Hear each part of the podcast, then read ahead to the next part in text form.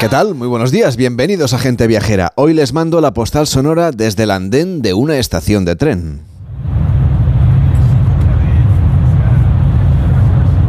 Estamos en Nagasaki, en Japón.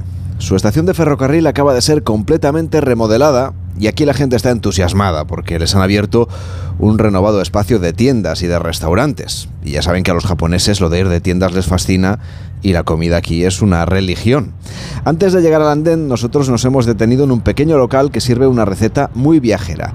El Castela, un popular bizcocho nipón hecho con azúcar, harina, huevo y jarabe de maíz. La receta no es japonesa, la trajeron los mercaderes portugueses en el siglo XVI. Su nombre procede del portugués, se llama pau de Castela, que significa pan de Castilla. Así que en parte estamos como en casa. Los trenes bala, como el que estamos esperando en este andén, recuerdan bastante también a nuestro sabe por su forma y por el nombre. No en vano les llaman kamome, que en japonés quiere decir gaviota, un pájaro que aquí en Japón es un poco diferente de las especies que pueblan la península ibérica. Las japonesas, me refiero a las gaviotas japonesas, tienen las patas amarillas, una mancha de color rojo y negro al final del pico y la cola completamente negra.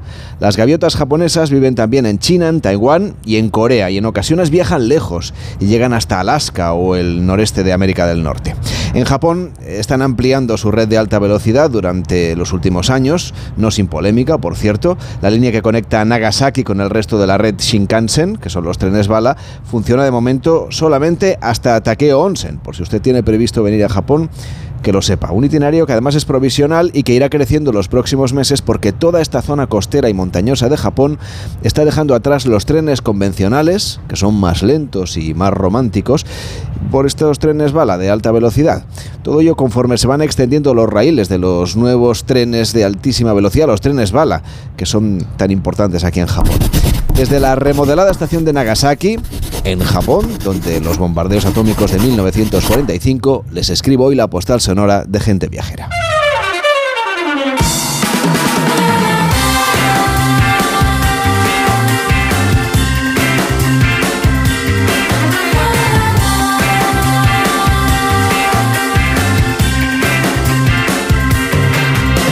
Gente Viajera, el programa de viajes de Onda Cero con Carlas Lamelo.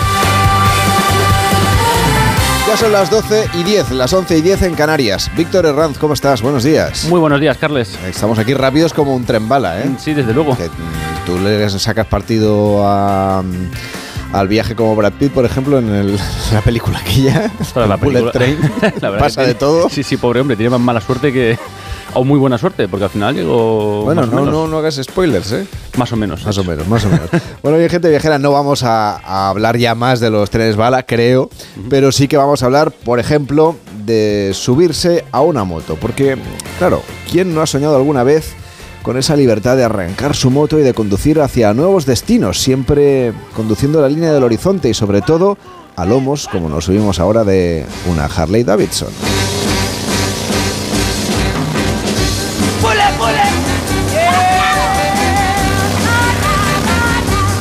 Esta Harley nos vamos a ir por el oeste americano. Nada mejor que subirse a una Harley para vivir la experiencia de meterse de lleno en su universo de pistones, de carburadores, de engrajes, de kilómetros de ruta, de aventuras. ¿Tú has subido alguna vez en una Harley?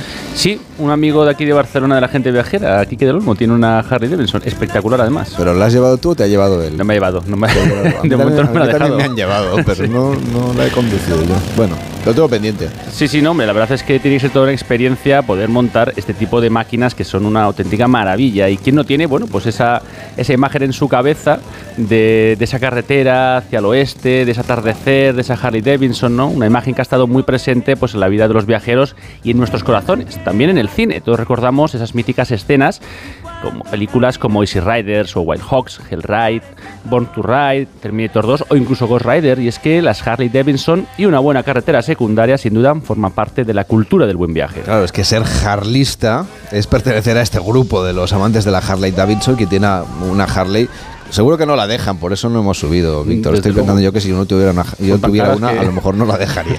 Bueno, sabe que es mucho más que tener una moto. Esto es una forma de vida prácticamente, entrar en este mundo, es mimetizarse con ese estilo de vida, compartir también muchas veces una visión del mundo y sobre todo esta experiencia de transitar por las carreteras sobre la moto, una sensación que solo se puede sentir al montar tu propia Harley. Y que además, pues cada vez que mm, vas sumando kilómetros, supongo que cada vez él tiene más cariño, ¿no? Sin duda, y es que además la carretera y este particular entramado de ser harleyista, bueno, pues se unen en un amor no solo por las motos, sino por los viajes y con valores de respeto y solidaridad que cruzan de este modo transversalmente por la experiencia de andar en una ruta con una Harley. La pasión que suscitan las motos Harley Davidson convocan a los harlistas que se congregan en clubes, en asociaciones que impulsan muchas actividades, hacen salidas, hacen rutas. También esta marca americana ofrece a los usuarios esta experiencia de subirse a lomos de sus últimas novedades en un tour que ha empezado este fin de semana por España y que justamente en el día de hoy están en el Club Deportivo de Terrassa Hockey. Se llama el Experience Tour de Harley Davidson. Es una cita imprescindible para los amantes de las motos de dos ruedas y con ese rugir de sus motores, en el que la compañía americana va a desplegar un camión itinerante cargado con sus últimos modelos listos para que todos los motoristas puedan probarlos o al menos lo puedan ver o al menos lo puedan disfrutar de lejos. Desde luego, y los asistentes pues podrán sentir en su propia piel las emociones de conducir la Panamericana, el nuevo modelo de Adventure Touring, o la nueva Neister Special o la Sportster S, que es de la familia Sportsters, a la vez que también están disponibles pues la Lowrider ST o la Sport Glide, que son motos que combinan bueno, pues el confort para las largas distancias con un aspecto lamelo imponente.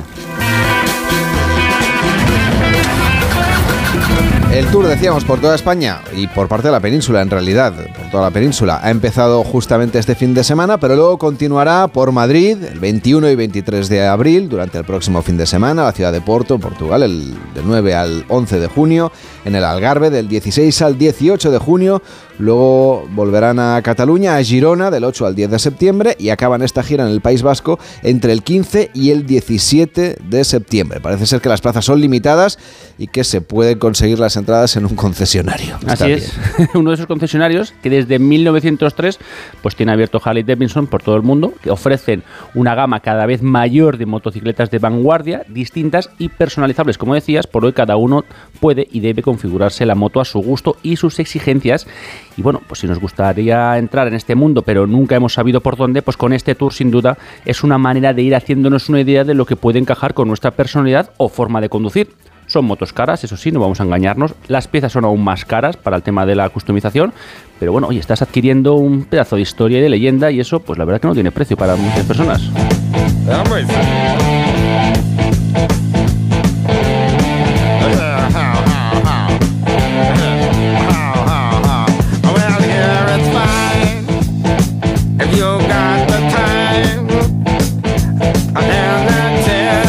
Dedicar parte del programa a viajar con una motivación vinculada con el mundo del motor. Vamos a ir a Stuttgart en un rato, es la ciudad del motor, allí están las sedes de Porsche y de eh, Mercedes-Benz.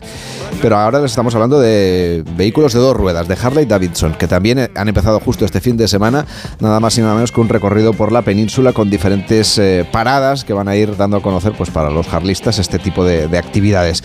¿Tú alguna recomendación, alguna petición podrías hacerle si te toca, no sé, la, la lotería, el Euromillones, una cosa de ¿Cuál te comprarías? Pues a ver, yo me compraría alguna de la familia Touring porque a mí lo que me gusta es, viajar y podemos elegir a lo mejor entre un modelo Road King Classic, que son las más cómodas, o la Street Glide, que es un estilo pues, más customizado para el entorno urbano, también de gran confort, o la Electra Glide estándar, que incorpora bueno, pues todo lo que necesitas para un viaje largo. Las hay eh, los modelos Ultra Classic y Ultra Limited, que bueno, pues son lo último, digamos, el lujo de carreteras con los mejores accesorios y también con mayor capacidad de almacenamiento pues para llevar las cosas. Aunque yo siempre recomiendo viajar ligero y si necesitas algo, pues lo compras.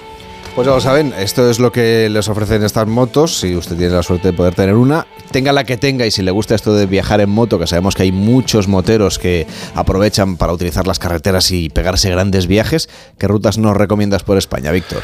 Bueno, pues sin duda una de las más famosas que también la recomienda Harley Davidson es la ruta Dos Mares, cuyo itinerario bueno, pues se sitúa entre el mar Mediterráneo y el Cantábrico. Recorre localidades españolas de gran interés turístico y sobre todo gastronómico, que a esta gente también le gusta comer bien, como Olot, Ripoll, Besalú, Puigcerdà, la Sedurgel, Sort, la Pola del Segur, Pont de Sort o si no también pues Jaca, Pamplona, San Sebastián, que son unos sitios maravillosos. Y a nivel europeo pues se recomiendan, y yo también me, me, uno a esa recomendación, ciudades fronterizas entre Suiza e Italia, que sin, sin duda constituye bueno, pues un, un, atractivo viaje para realizar por toda la montaña, además en esta temporada estival y así no pasamos calor en verano. Enrique Domínguez Uceta, ¿cómo estás? Muy buenos días.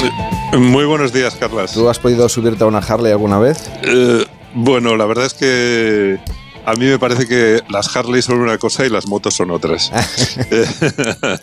Porque la Harley seguramente es la, es la moto más cómoda para las grandes carreteras y esas largas rectas de Estados Unidos. Sin embargo, a mí me gusta la moto que aprietas con las piernas y que la llevas ahí como, como sujetita, que te fundes con ella, pero la verdad es que es una maravilla. Sí. Es más de bailar pegados, entonces. Exactamente, con la moto sí. Oye, he estado leyendo este, esta semana eh, la reseña que has hecho del libro de Yatzer Mosh, Palabra de Pritzker, en el diario diario.es y, está bastante vinculado en parte con lo que vamos a comentar hoy porque tenemos nuevo eh, premio Pritzker de Arquitectura 2023 a David Chipperfield y, y, vamos a hablar de él. Nos pilla con un poco de retraso porque teníamos muchas salidas programadas en Gente Viajera y no hemos tenido ocasión de, de hablar de ello. Así que Enrique te voy a pedir hoy que, que recordemos el patrimonio de este arquitecto y dónde lo podemos ver.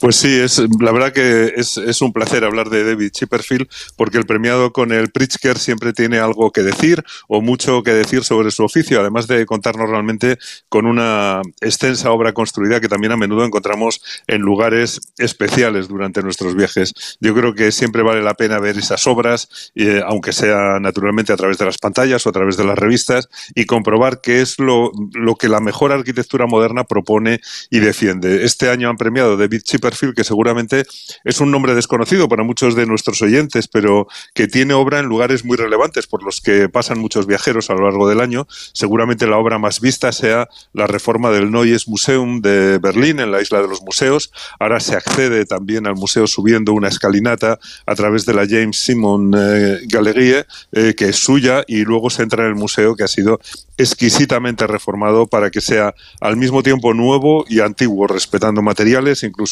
elementos deteriorados por el paso del tiempo, pero aportando mm, elegantemente elementos modernos dentro de, un inteligente minimalismo que caracteriza todo lo que hace David Chipperfield. Es un arquitecto británico, incluso podríamos decir que muy británico, aunque luego hablaremos porque también tiene una intensa relación con nuestro país, con España. Pues sí, es, muy británico. Nacido en Londres en 1953, se tituló en Londres, tiene residencia en Londres, donde también tiene la sede central de su estudio, que cuenta con otras oficinas abiertas en Berlín, en Milán, en Shanghai y en Santiago de Compostela. Eh, se graduó en la Escuela de Arte de Kingston en 1976, luego en la Escuela de la Arquitectura de la Asociación Arquitectónica en 1980, ambas en Londres.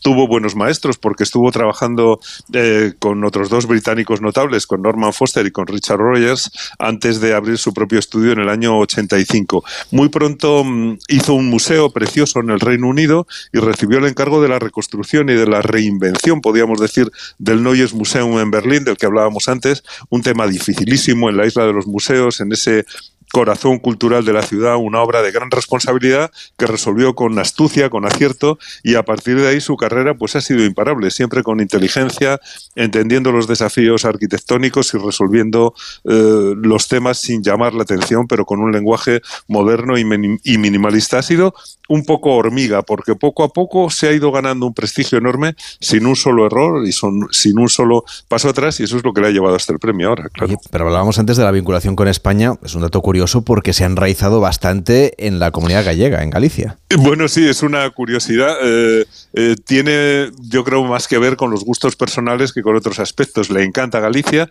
tiene una casa de vacaciones propia en Corrubedo, que la terminó hace ya 21 años, y hay otra historia todavía más curiosa, y es que hace poco abrió también eh, un antiguo bar en el pueblo, realmente lo recuperó, era el bar do Porto de Corrubedo, y, y bueno, pues lo reformó un poquito, lo abrió en el año 2020 para que volviera a formar parte de la vida cotidiana del pueblo, para que se pudiera ir a tomar algo al puerto y para que fuera también un lugar de encuentro y de reunión. Pero mm, aparte de ir de vacaciones desde hace muchos años a Corrúbedo, cuenta con una oficina de su estudio en Santiago de Compostela y se ha vinculado fuertemente con Galicia, estableciendo una asociación filantrópica, la Fundación RIA, para mejorar la calidad de vida de la comunidad local. O sea que realmente yo creo que donde más a gusto se siente naturalmente es allí en Galicia. Pero lo interesante es mm, decir dónde podemos encontrar obra de Chipperfield, claro, aquí en España, porque tiene bastante construido en nuestro país. Sí, entre el centenar de obras que ha levantado por todo el mundo, España tiene unas cuantas, porque primero le llamaron ya como arquitecto de reconocido prestigio para hacer vivienda social en Madrid, las 176 viviendas sociales en Villaverde, que terminó en la Comunidad de Madrid en el año 2004 y que firmó con el arquitecto español José María Fernández Isla. En Barcelona ha construido la Ciudad de la Justicia, que firmó con B720 Fermín Vázquez Arquitectos y que se terminaron en 2008, aunque yo creo que seguramente su edificio más conocido y más reconocible seguramente sea el llamado Vélez Events que hizo en Valencia en 2006 para la Copa del América, cuando fue no solamente el icono de la celebración, sino que también fue la sede para los medios de comunicación, eh, gente viajera estuvo allí también haciendo un programa y, el edificio es una especie de tribuna para ver las competiciones en el mar. Y para eso pues dispuso una serie de terrazas superpuestas desde donde seguir las regatas como si fuera la tribuna de un hipódromo, pero siguiendo el movimiento de los barcos. Es curioso porque siempre destacamos la sobriedad de las obras de David Chipperfield, la discreción, esa eh, radical moderación de sus proyectos, como dijo el jurado, pero en Valencia se, lució haciendo un verdadero icono, una torre de bandejas eh, de, de, un perfil muy bonito, una bonita silueta contra el cielo de Valencia, así que también sabe llamar la atención si el proyecto lo requiere. Claro, y además no solamente aquí, sino para los viajeros. Eh, no es difícil encontrarnos algunos de sus edificios si viajamos por el mundo. Bueno, no es difícil porque ha construido mucho eh, y, como es un arquitecto culto, que es buen conocedor de la historia, tiene una alta capacidad para trabajar en entornos monumentales. Por eso brilló en la isla de los museos de Berlín y, por eso también le han encargado mm, eh, obras para lugares verdaderamente muy singulares. Tiene una intervención muy valiosa en la capilla y centro de visitantes del cementerio de Inagawen, en, en Yogo, en Japón, a 40 kilómetros de Osaka, o la restauración y la reinvención muy reciente de las perdón, procuradurías viejas de Venecia, en la misma plaza de San Marcos, esos, esos laterales largos, esos largos edificios que cierran la plaza y que hasta ahora no eran accesibles a los ciudadanos, bueno, pues ahora ya los ha arreglado para la aseguradora Generali y su tercera planta se puede visitar, acogerá exposiciones, eventos y eso es del año pasado, del 2022, o sea que quien ya haya estado en Venecia y vuelva ya tiene, ya tiene algo más que hacer. En París también, por ejemplo, ha hecho la restauración y edición del Morland Misite Capital, una exquisita obra a orillas del Sena, en el centro de París, y, bueno, son, todas ellas están en lugares que yo creo que tienen un profundo significado para los habitantes y para la historia, y, pero claro, lo más fácil de encontrar eh, si estamos viajando son sus museos y tiene unos cuantos hechos por todo el mundo. La verdad es que visitar museos siempre es una actividad muy interesante, además es un plan B, ¿no? Si de repente uno va a un destino y se pone a llover, siempre es bueno tener un museo cerca y claro, aprovechar para aprender de paso y ver un poquito de arte. Pues sí, a veces da un poco de rabia meterse en los museos cuando hace buen sol fuera, por mucho que nos interese lo que está dentro. Y, la aportación de David Chipperfield a la nómina internacional de museos empezó con esa primera obra británica que decía antes, que es una cosa también un poquito rara, porque es el Museo Fluvial y del Remo en, en Thames, eh, en la orilla sur del Támesis, y allí en el Reino Unido ha hecho también la Turner Contemporary en Margate, en el condado de Kent, eh, en el sitio que le encantaba ir a pintar a Turner y la verdad es que el sitio es maravilloso y el museo pues todavía realza más la belleza del lugar. Si vamos a Estados Unidos y pasamos por Missouri, y podemos llevarnos la, la Harley, desde luego, pues podemos ver ese Museo de Arte del campus de San Luis. En Ciudad de México firma el Museo Jumex, que es sede de una fabulosa colección privada y un centro cultural, es una joya. Ha restaurado también la, la Neue National Galerie de Berlín, la obra cumbre de Miss van der Rohe. Eh, es autor también del Museo de Arte Westbund en Shanghai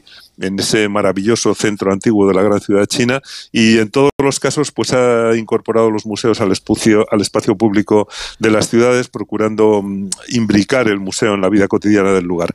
Así que nos sale un buen viaje si lo unimos todo por una línea de puntos y visitamos el Reino Unido, Berlín en Alemania, San Luis en los Estados Unidos, nos dejamos caer por Ciudad de México y terminamos en Shanghai. Viaje que no necesita excusas, ¿eh? pero la verdad es que es No. estupendo. Pero bueno, así de Mm. paso, pues ya conocemos un poquito mejor a este arquitecto que tiene fama, lo decías antes eh, cuando nos eh, relatabas lo que con- contaba el jurado del premio Pritzker, tiene fama de ser muy discreto.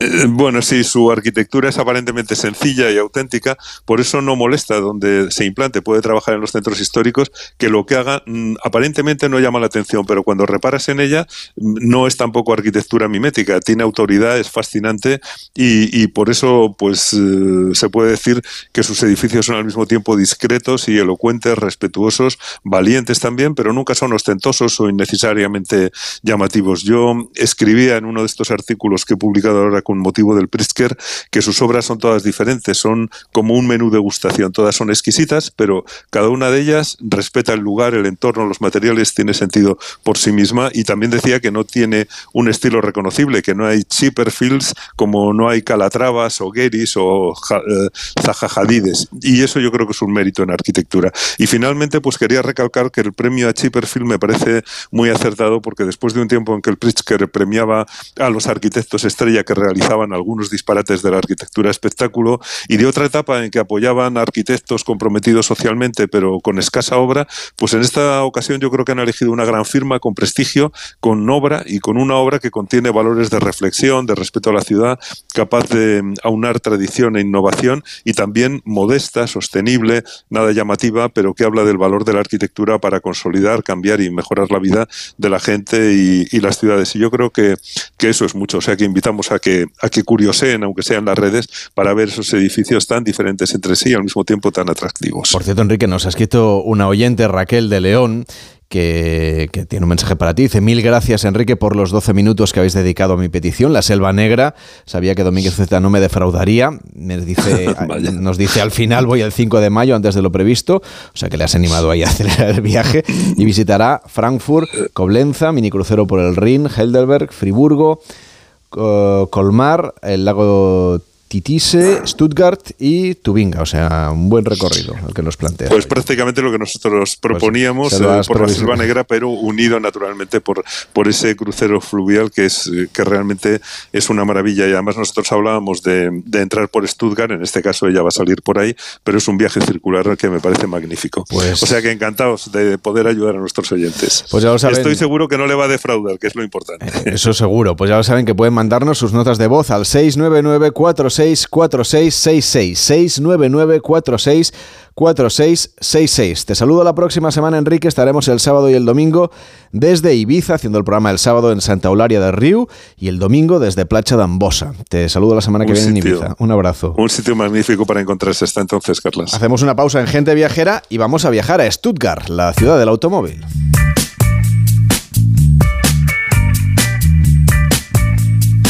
Pero antes les, cuesto- les cuento que hay que disfrutar del lujo sobre el mar. En Celebrity Cruises te sentirás como en un resort de lujo en el mar que te lleva a los mejores lugares del mundo. Descubre su revolucionaria serie Edge, una nueva dimensión de cruceros que ha creado la premiada diseñadora Kelly Hopen.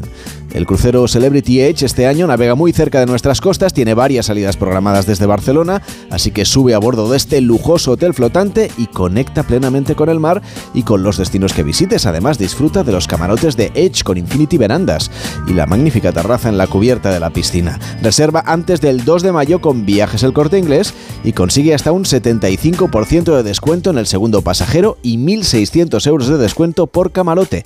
Haz tu reserva en Viajes El Corte Inglés por tan solo 50 euros y sin gastos de cancelación. Celebrity Cruises, tu resort de lujo en el mar. En Onda Cero, gente viajera. Carlas Lamelo. Una ducha perdiendo agua suena así. El radiador de un coche perdiendo agua así. Y cuando su dueño junta el seguro de coche y hogar en línea directa, suena así. Si juntas tus seguros de coche y hogar, además de un ahorro garantizado, te incluimos la cobertura de neumáticos y un manitas para tu hogar, sí o sí. Ven directo a lineadirecta.com o llama al 917-700-700. El valor de ser directo. Consulta condiciones. En España se diagnostica un nuevo caso de esclerosis múltiple cada 5 horas. Tres de cada cuatro afectados son mujeres y es la segunda causa de discapacidad en los jóvenes. ¿Y si el siguiente fueras tú o un familiar tuyo? Envía SMS con la palabra GAEM al 28014 y con solo un euro con 20 céntimos formarás parte de la solución. En Movistar queremos que tu vida no tenga límites. Por eso, ilimitados son los datos que puedes disfrutar con la mayor red 5G del país y con un smartphone a elegir. Ilimitado es el almacenamiento que te da Movistar Cloud. Ilimitada es la tranquilidad de navegar por Internet con el servicio de conexión segura con bloqueo automático de amenazas. Y todo esto, incluido de serie, con mi Movistar.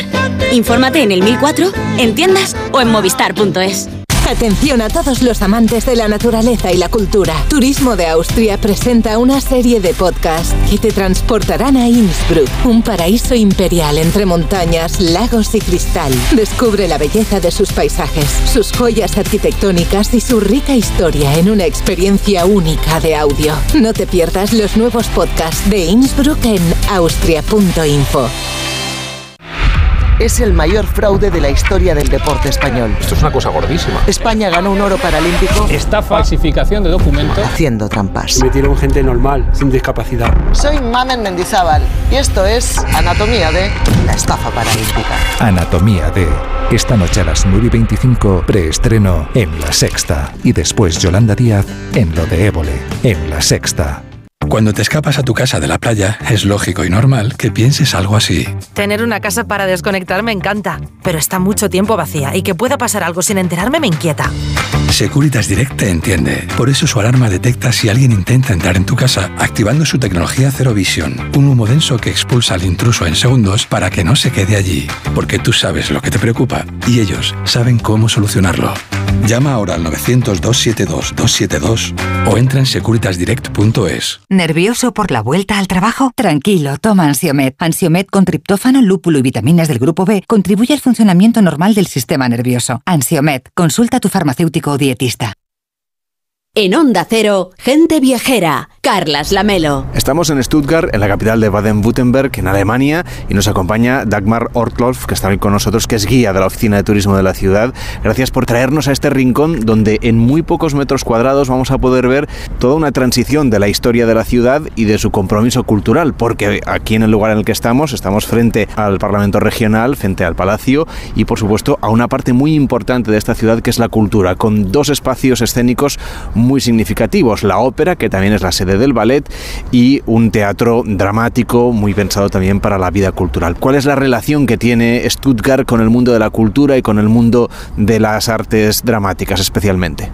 Stuttgart tiene una ópera, ópera muy uh, célebre y una compañía de ballet muy célebre también. La compañía de ballet de Stuttgart es una de las primeras compañías de ballet del mundo desde decenios. Y hablando de este lugar en el que estamos, eh, ¿cómo explicaríamos a la gente por qué en tan poco espacio, en tan pocos metros cuadrados, hay tantísimos edificios importantes para la ciudad? ¿Por qué esta concentración alrededor de este lago artificial? Muchos uh, edificios históricos se encuentran en los jardines del palacio porque en el pasado los jardines del palacio fueron uh, creados para los duques y reyes de la dinastía de los Württemberg. Stuttgart fue durante siglos la residencia de los aristócratas de Württemberg y por eso nuestro estado se llama Baden-Württemberg. ¿Y cuál es la historia de este palacio actualmente? ¿Para qué se utiliza? Ah, actualmente no pueden entrar en el Palacio Nuevo porque en el Palacio Nuevo se encuentran los ministerios del Parlamento del Estado de Baden-Württemberg. Hay el Ministerio de Finanzas, el Ministerio de Economía en los alos del Palacio Nuevo. Es decir, que sigue siendo un centro de poder vigilado en este caso por otro edificio mucho más moderno, es el edificio del Parlamento, que está justo al lado, es contiguo justamente con este Palacio Nacional, como si el poder legislativo vigilase al Ejecutivo o al revés, ¿no? Ya, a veces. Hoy hay, no hay mucho movimiento, pero eh, con frecuencia hay coches de la policía para cuidar para los políticos en el edificio del Parlamento. Y la gente de Stuttgart también utiliza estos espacios al aire libre. Hemos visto gente corriendo, gente paseando. ¿Es un lugar de encuentro aquí en la ciudad? Eh, sí, claro, y um, eh, desde algunos años hay muchos, muchas bicicletas en los jardines del palacio, porque tenemos ahora un primer ministro de los verdes en eh, Baden-Württemberg y por eso la gente de Stuttgart utiliza más las bicicletas que antes, porque no es fácil conducir las bicicletas, porque hay muchas colinas en Stuttgart por causa de la situación topográfica en un valle. Vamos a contar que en realidad aquí quien gobierna son los verdes en conjunción con los eh, demócratas cristianos, es decir, que al final es una coalición entre una parte, si quieres, de la izquierda del arco parlamentario y de la derecha. ¿Qué tal se llevan? Se fue verlegen. Moment. Una pregunta comprometida, ya sabemos que no es lo más No, no. relevante de la ciudad. Es un buen equipo. El primer ministro y eh, el político más importante de los cristianos demócratas. Pero naturalmente hay eh, problemas también porque hay eh, eh, ambiciones eh, diferentes entre los dos partidos, de los cristianos demócratas y de los verdes. Eso no ocurre solamente aquí en Stuttgart, está claro. Y ahora mientras estamos paseando ya estamos llegando a este palacio, es un edificio barroco, tenemos otro neoclásico aquí a nuestra espalda, que es la sede del ballet y de la ópera, y otro mucho más moderno, construido después de la Segunda Guerra Mundial en 1961, y que es la sede, como decíamos, del Parlamento. Es decir, que uno, en un viajero que se acerque hasta Stuttgart en muy pocos metros, va a poder ver una evolución artística y arquitectónica casi casi concentrada en torno a una plaza. Y tenemos dos palacios. El Palacio Antiguo es un edificio de la Edad Media y al lado el Palacio Nuevo, un edificio de estilo barroco. Muchísimas gracias, eh, Dogmar Ortolf, por acompañarnos en este viaje, en este recorrido por Stuttgart, en este rincón de la ciudad, de esta capital de Baden-Württemberg. Hasta la próxima. Danke. Gracias, Danke. gracias, danke. Una de las visitas más populares en Stuttgart es el Museo de Porsche, que podemos eh, conocer, por ejemplo, toda la historia automovilística de cómo han ido evolucionando sus coches y también vivir experiencias sensoriales como esta. Diferenciar cómo suenan cada uno de los motores de los modelos más emblemáticos de esta marca, que además de tener su sede aquí en Stuttgart, lo que hace también es hacer marca, hacer bandera de esta ciudad alrededor del mundo. Hola Larisa, ¿qué tal? Buenos días. Hola, buenos días, ¿qué tal? ¿Vienen muchos españoles a este museo de Porsche? Sí, tenemos muchos visitantes eh, de España, sí. ¿Qué es lo que se puede ver en este museo, además de lo que he contado yo, de poderse hacer incluso un politono para el móvil al ritmo o al sonido de, de cualquiera de los motores o conocer la diferencia entre los diferentes eh, sonidos del, del motor? ¿Cómo es la experiencia de la visita a este museo? En este museo podemos ver muchísimos coches, coches eh, de los años 40, 50, pero también eh, coches hoy en día. Y nada más, eh, no solo coches eh, es que lo podemos ver, pero también eh, tenemos estaciones aquí en donde la gente puede um, experienciar, um, por ejemplo, cómo se prende un Porsche, cómo se escucha, cómo se siente. Y um, también tenemos un simulador bueno, tenemos dos simuladores en donde también se puede um, hacer carreras. Os voy a probar yo cómo suenan cada uno de los motores de algunos de los modelos más emblemáticos. Empezábamos con ese Porsche Panamera GTS. Que quizás es uno de los sonidos más representativos. Podemos tocar también este botón para escuchar un Porsche RS Spider. Y si queremos disfrutar, por ejemplo, del sonido de un Porsche Diesel, en este caso, de un Sleeper Standard, podríamos activar su motor, que suena más o menos así. Y además de la experiencia de la realidad virtual, hay otra experiencia que es muy sensorial. Tenéis un restaurante dentro de este museo. Sí, también eh, tenemos un restaurante gourmet con una vista muy maravillosa sobre um, la plaza de Porsche y eh, la sitio, el sitio de la producción y se puede comer muy muy rico. Um, el, el restaurante es muy famoso por su steak. Si te parece, además de escuchar motores, vamos a ver alguno de los coches. ¿Me llevas a subirme a un Porsche? Sí, claro, ¿por qué no?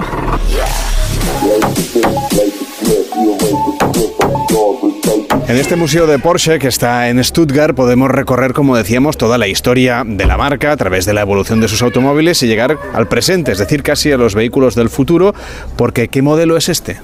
Este es el Taycan, el eh, puro eléctrico. Es un, es un Porsche completamente eléctrico. ¿Qué velocidad alcanza? Alcanza 250 kilómetros por hora. A ver, vamos a abrirlo. ¿Nos podemos subir? Claro que sí. Pues venga, voy a ello. Es la primera vez que hago una entrevista subido a un Porsche. Háblanos un poco del futuro de la automoción. Si aquí en el museo también se explica cómo van a ser los coches del futuro. Los Porsche del futuro creo que siempre van a ser um, los de combustión, pero también um, más eléctricos, más y más, porque se ve el mundo se está cambiando y por eso um, los automóviles y todas las empresas, no solo Porsche, tienen que adaptarse y por eso estamos en un coche del futuro. Y vienen muchos españoles, como decíamos, a visitar este museo, pero no sé si alguno también se lleva el coche, es decir, si vienen hasta aquí a comprarse un coche y de paso ven el museo. Um, tenemos de todos, uh, de verdad. Tenemos uh, um, visitantes que nada más son fanáticos, fans um, de la marca y um, vienen a visitar el museo, vienen también a visitar la fábrica, pero también, uh, también tenemos uh, visitantes que también son um, clientes que uh, van hasta uh, Stuttgart para uh, experienciar, uh, de llevar su coche del lugar en donde estaba fabricado. Esta es una ciudad universitaria, Stuttgart, donde además vienen muchos estudiantes, por ejemplo, españoles, que vienen a hacer aquí su programa Erasmus.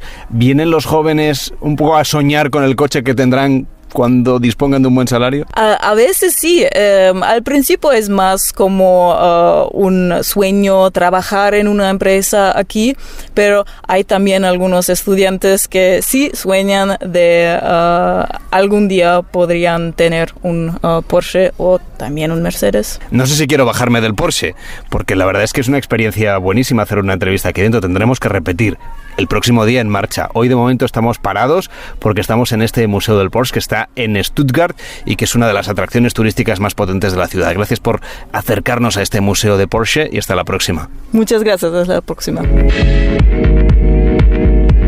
Seguimos nuestro recorrido por Stuttgart y nos hemos adentrado en su mercado.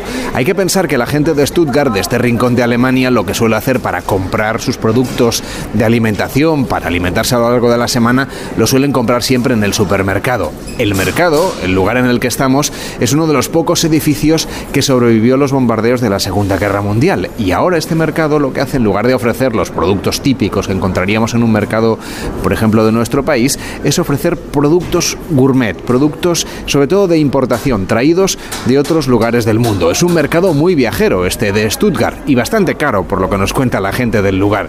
Ahora mismo estoy frente a una tienda que se llama Pontolokis, es decir, es una tienda griega y aquí hay sobre todo un amplio surtido de encurtidos, de aceitunas, de quesos y de productos como el aceite de oliva muy propios del Mediterráneo. Al lado de esta tienda griega hay una tienda italiana, pero atención, la que está nada más entrar a la izquierda es una tienda de productos españoles. Tenemos aquí productos que hemos de decir que no todos son de España, algunos más bien son de la América Latina, pero en realidad, por ejemplo, sí que podemos encontrar un amplio surtido de turrones o muchos quesos y embutidos de nuestro país, también vino y hasta gazpacho o pimentón de la vera que podemos ver aquí ahora mismo. Si a alguien le interesa, por ejemplo, el fuet cuesta 2 euros con 70 los 100 gramos. Eso sí, el chorizo español 2 euros con 65. 2 euros 60, un poquito más barato los 100 gramos. En este caso la sobrasada, que no sabemos si viene o no de Mallorca. Y el jamón serrano de bodega 4 euros con 95 los 100 gramos. Son algunos de los productos españoles que podemos encontrar en este mercado donde también hay pues tiendas especializadas en quesos franceses panaderías. Nos cuentan que aquí en Stuttgart y en general en Alemania el pan es uno de los productos más demandados y más codiciados. En definitiva, este mercado es lo más parecido a un espacio o un rincón del gourmet, como algunos de los mercados especializados que empezamos ya a tener en las grandes capitales españolas. Bist noch wach? Ich denk an dich. Sitz auf der Fensterbank und rauch. En nuestro paseo por Asperg nos hemos encontrado con un hotel con un fuerte acento español porque tiene varios restaurantes y uno de ellos, el restaurante El Águila, es un restaurante español y además con reconocimiento internacional por parte de nuestras propias autoridades, o sea que vamos a poder sentirnos como en casa aunque estemos aquí en Alemania. Queremos saber si además el público alemán tiene interés por la cocina española. Nos acompaña Cristiano Tenbacher. ¿Qué tal? Muy buenos días. Muy buenos días, encantado que estás aquí en Asper con nosotros. Y el uh, restaurante Águila tiene mucho éxito con los alemanes porque le gusta viajar a España y sentirse un poco en vacaciones. ¿Cuáles son los platos españoles que más les gustan, los que más triunfan en vuestra carta? Bueno, que más le gusta es el jamón, también la pimientos de padrón y eh, calamares, putifarra negra o putifarra blanca con judías. Estos le gustan mucho. ¿Cómo llegaste a la conclusión de que había que abrir un restaurante español en esta zona de Alemania? Bueno, la, siempre teníamos un poco una mezcla de comida española con comida de, de, la región aquí, pero nuestro hijo en la pandemia ha dicho por qué no hacemos 100% español, porque nosotros conocemos muy bien eh, España y por qué no hacemos eso con productos de verdad de España, cocinados como se come en España. Dorio Tenbacher, ¿qué tal? Muy buenos días. Hola Carlos, encantada de tenerte aquí. Cuéntanos, eh, esta vinculación que tenéis, por ejemplo, con la cocina española ha sido reconocida además eh, recientemente por las autoridades españolas porque tenéis el título reconocido oficialmente como un restaurante que tiene una vinculación con España. ¿Cómo es el proceso para que un restaurante en el exterior se convierta o consiga este sello de calidad? Mira, eh, España tiene internacionalmente el ISEX. Este instituto se encarga de eh, evaluar los restaurantes que hay en, en, Alemania o en Europa en general que no están en España sino fuera de España y si representan bien la gastronomía española. Para entrar en este proceso ellos te invitan y luego tienes que contestar una serie de formularios, tienes que garantizar que el producto que compras es español, tienes que garantizar que el que lo cocina sabe qué está haciendo y te exigen el currículum del cocinero, te exigen, no que hables castellano, pero lo valoran bastante, que haya gente que se pueda comunicar en castellano. Y este instituto, uh, después de uh, haber hecho todos los papeles, nos concedió el, el certificado como restaurante auténtico español en el año 2021 y estábamos súper contentos y este instituto es muy activo, muy serio, trabajan muy, muy, muy bien. Y la sorpresa fue que en el 22, otra vez los formularios, bueno, ¿y de, qué queréis? ¿No? Queremos renovarlo, o sea, cada año te exigen que sigas cumpliendo los requisitos y lo controlan. Vienen y te visitan y cuando tienes el certificado te dan también una escultura muy guapa, que es un plato con una mano y bueno. Y una bandera de España. Y una bandera de España en el medio, correcto. Así que estamos muy, muy contentos y satisfechos de pertenecer a esta a este grupo de restaurantes. En su momento éramos el tercero en toda Alemania. Hoy en día creo que hay más de ocho. Ellos van, o sea, esto demuestra claramente que se lo toman muy en serio, en serio y van mirando, eh, no dándoselo a todo el mundo. Digamos, aquí en, en, en Alemania seguro hay como mínimo, si no más, mil restaurantes españoles, pero en toda Alemania y yo creo que hasta ahora somos ocho o diez máximo. La cuestión, tienen bastante trabajo ya. Está muy bien. Eh, Cristian, estamos en una zona que, bueno, aquí la verdad es que hay una industria muy potente, es una zona industrial muy potente de Alemania, con muchos recursos económicos, donde además se fabrican automóviles. Y a mí me consta que hay españoles que les gusta venir hasta aquí y que se ofrecen incluso paquetes un poco vacacionales para venir hasta aquí, recoger el coche y luego volverse conduciendo, en este caso, a España. Sí, aquí eh, trabajamos con Porsche y Mercedes. Los dos tienen su sede en Stuttgart y eh, hay bastante gente que viene de fuera a recoger su coche directamente en la fábrica, hacer un tour de la fábrica y después eh, quedarse algunos días para conocer la región, porque aquí se produce también vinos y hay una buena naturaleza y después vuelven a su casa con el nuevo coche. Sorprende mucho lo del, lo del vino porque el vino blanco en Alemania eh, es muy apreciado y por aquí, por donde estamos, a nuestro alrededor, también hay viñedos. ¿Se puede saborear también el vino alemán en vuestros restaurantes? Ah, por supuesto, claro, estamos orgullosos de los vinos alemanes. Yo creo internacionalmente el vino blanco puede compartir con mucho. El tinto es más complicado porque nos falta un poco el sol, pero los tintos también ha mejorado mucho en los últimos años y hoy en día se puede consumir muy buenos vinos tintos alemanes aquí. Hemos hablado de lo importante que es para vosotros la cocina española, pero tenéis además un restaurante tradicional alemán donde podemos saborear los platos de la zona. Al final, si uno se hace este viaje hasta aquí, yo creo que lo razonable no es solamente comer tortilla de patatas y jamón, sino lo suyo sería comer platos típicos y tradicionales de Alemania. ¿Qué recomendaciones gastronómicas nos harías de esta zona? Bueno, en esta zona eh, tenemos el Rostbraten, que es una carne asado con uh, un tipo de cebollas y una pasta, se llama Spätzle.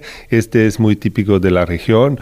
O también hay, una sopa, se llama Geisburgermarsch, que es un poco de todo dentro, que con carne, con patatas. Este, la, la comida aquí en la zona es muy un poco pesado. ¿Por qué? Porque esta era una región pobre, eh, pero los productos son, son muy buenos, vienen de aquí. Eh, tenemos también en nuestro hotel un restaurante de una estrella que hemos refinado todas las recetas, todos los platos que, que están al día hoy con interpretación muy moderna. Por cierto que este hotel Alderasberg eh, ha sido también sede de un encuentro muy importante. Hemos visto una foto de Angela Merkel por los pasillos de este hotel. Sí, Carlos. Eh, cuando Charles de Gaulle eh, habló en Ludwigsburg, bueno, por historia ya sabéis que entre Alemania y Francia habían, digamos, relaciones bastante tensas y Charles de Gaulle decidió hacer, hacer una charla para los jóvenes alemanes y la, esta charla fue en el castillo de Ludwigsburg y se dirigió a los jóvenes alemanes en alemán y francés. Y esta charla fue muy importante. Hace 10 años vino Angela Merkel y hace 10 años fueron el, fue el 50 aniversario de esta charla. Justamente este fue el motivo por qué razón vinieron eh, Angela Merkel y Holland a a celebrar este evento conmemorativo y suerte tuvimos de que nos eligieron a nosotros, pero como tú bien has dicho, Adler y Asper, eh, Asper es más conocido algunas veces por... Asper es más conocido por el Adler que al revés, eh, la ciudad es tan pequeña y nosotros somos bastante conocidos en toda la región por, sobre todo por la cultura tradicional de la gastronomía. ¿Y qué significa para un hotel, desde un punto de vista de la logística, de la preparación, acoger un encuentro entre François Hollande y Angela Merkel? Ah, bueno, esto no te lo puedes ni imaginar. Eh, primero te llaman y te hacen una pregunta así muy discreta y tú no sabes de qué va y crees que, bueno, ¿esto qué es? Eh, dos semanas más tarde vienen dos o tres y miran y controlan y dices, bueno, Luego viene la policía local, luego viene la policía de Ludwigsburg, luego viene la policía de Stuttgart y al final vienen los de Berlín. Y para una cena de dos o una comida de dos, al final habían más de 50 personas solamente controlando la seguridad. Y esto, esto es un evento, no te lo puedes ni imaginar. Cierran calles, sirenas arriba, atrás. Ya sabes, cuando hay un canciller, siempre hay un helicóptero encima de la cabeza del canciller. O sea que esto fue un evento impresionante. ¿Qué nos recomendarías para conocer un poquito la región, teniendo nuestra base aquí en este Adler Asperg? Bueno, eh, si eres un amante de la bicicleta, puedes venir aquí y alquilar una bicicleta o te traes la tuya y vienes en coche. Tienes todo el Neckar y al- alrededor del Nécar hay unos caminos fascinantes donde ves los viñeros. Hay muchísimos viñeros y eh, Stuttgart es una ciudad estupenda para conocerla, llena de edificios monumentales y con mucha historia. Luego tienes muy cerca de aquí, bueno, mm, tenemos lagos y bosques. Luego tienes eh, el Ludwigsburg, que tienes el castillo, que es el castillo barroco más eh, completo que existe en toda Europa, o sea, con los muebles originales de la época, con unos jardines espectaculares. Si vienes en verano, fantástico, porque puedes disfrutar de los del jardín y del castillo, pero si vienes en, en octubre, por ejemplo, está eh, hay un evento muy muy famoso con la Curbis, eh, la calabaza. Y entonces estos vienen de todo, de todas las regiones de Europa y presentan estas calabazas. Eh, se pelean cuál es la más gigante y de verdad que hay, ha- han habido calabazas de más de dos metros de, de diámetro, o sea, gigantescas. Esto también es muy interesante, pero también si decides ir una hora más en coche, digamos, desde la región, o sea, que puedes ir y volver al hotel, Ah, está Heidelberg, está Heidelberg es una ciudad espectacular, estudiantil, pero llena, es, es como un cuento de hadas, es precioso, los edificios son todos antiguos y medievales. Mm. Luego también tienes eh, como zona muy, muy espectacular y que es muy apreciada, la Selva Negra, que está a una hora ya estás en la Selva Negra y bueno, ahí, ahí es una región inmensa que te puedes venir a pasar tranquilamente dos semanas con nosotros y no pararás de ver algo nuevo. Dori y Christian Ottenbacher, que lo que hacen es eh, cuidar a los huéspedes que vienen hasta este hotel de Adler Asperg y que además son quienes lo regentan. Gracias a los dos por acompañarnos y por enseñarnos esta zona de Alemania. Que vaya muy bien. Hasta la próxima. Muchísimas gracias que has venido hasta aquí, el hotel, y era un placer. Estaremos encantados de poder recibir a todos los españoles que quieran venir. Estaremos encantados de teneros de nuevo también y gracias por haber estado con nosotros. En Onda Cero, gente viajera. Carlas Lamelo. En Sonora, disfruta del mejor entretenimiento en audio estés donde estés. Ha ganado Tarres esta super batalla. En el coche. Es este. Por la calle. Al 99%. O haciendo las tareas de casa. Mi idea era vivir diferente, joder. Descarga la app o entra en sonora.com y prueba 14 días gratis. Si eres profesor o centro educativo, aún estás a tiempo de participar en la segunda edición de los premios Mentes a mí. Queremos reconocer todas esas iniciativas que fomentan entre los alumnos el pensamiento crítico, la creatividad audiovisual responsable y que promueven los valores y la convivencia en el aula. Encuentra toda la información en mentesami.org.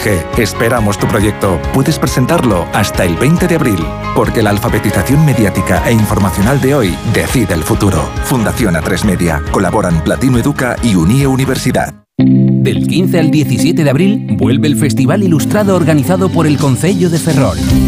Una tercera edición dedicada a la gastronomía con pasacalles, degustaciones, música, maquillaje, baile, visitas guiadas gratuitas. Consulta el programa en la web y en redes sociales del Concello de Ferrol. ¿Contamos contigo?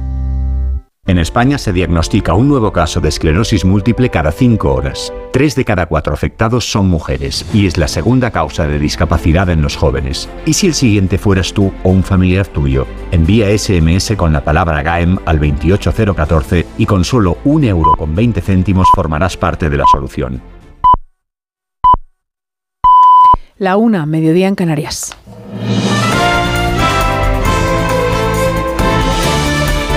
Noticias en Onda Cero. Buenas tardes. Primera parada esta hora en Valencia con la clausura de la conferencia municipal del PSOE a cargo del presidente del Gobierno, Pedro Sánchez, que se espera en unos minutos. Es un encuentro que se está celebrando durante todo este fin de semana de cara a esas elecciones del 28M. Redacción en Valencia, Nuria Sánchez. La vicealcaldesa de Valencia y candidata del PSPB a la alcaldía, Sandra Gómez, ha aplaudido las reformas del Gobierno como la subida del salario mínimo o las pensiones y ha desempolvado su papel de abogada en el pasado del Partido Socialista contra casos de corrupción del PP. Yo no quiero volver a ganarles en los tribunales. Yo quiero ganarles como alcaldesa en las elecciones municipales. Ganar las elecciones es nuestra mejor sentencia contra los corruptos. En la misma línea, el presidente de la Generalitat, Chimo Puig, candidato a la reelección, ha presumido de levantar la hipoteca reputacional, dice, de la comunidad valenciana. No, no era un problema de los valencianos, era un problema del Partido Popular. Y escuchamos sonido en directo. Pero esa es la realidad de los hechos. Que dejen de engañar, que dejen de mentir, que dejen de tomar a la gente por imbéciles, porque no lo somos, nadie. Esas son las palabras que nos llegan desde Valencia, de Chimo Puig, del presidente de la Generalitat Valenciana. Volveremos a partir de las 2 de la tarde hasta allí, hasta Valencia, para saber lo que ha dicho el presidente del Gobierno en su discurso de clausura. El acto central de los populares este domingo empieza a partir de esta hora con una comida meeting en Cintruénigo, en Navarra, a la que asiste el presidente del PP, Alberto Núñez Fijó. Antes en Fuerteventura ha hablado la secretaria general del partido y portavoz en el Congreso, Cuca Gamarra, para criticar una vez más las políticas del Gobierno. Políticas, dice, del sanchismo que se extiende a otras comunidades gobernadas por los socialistas, como ocurre en la comunidad canaria con el ejecutivo de Ángel Víctor Torres de lo que están es hartos y agotados de la política que tenemos, del sanchismo. Y sin duda alguna, Pedro Sánchez es quien lidera el sanchismo. Pero no podemos olvidar que Torres se ha convertido en su alumno aventajado porque son exactamente lo mismo. Y a lo que han renunciado es a resolver los problemas de la gente y a pensar única y exclusivamente en cómo hacer que a ellos les vaya bien, manteniéndose el poder con sus pactos y sus alianzas con quien sea, y por otro lado, pensando en cómo recaudar más para tener dinero disponible para ellos hacer lo que consideren.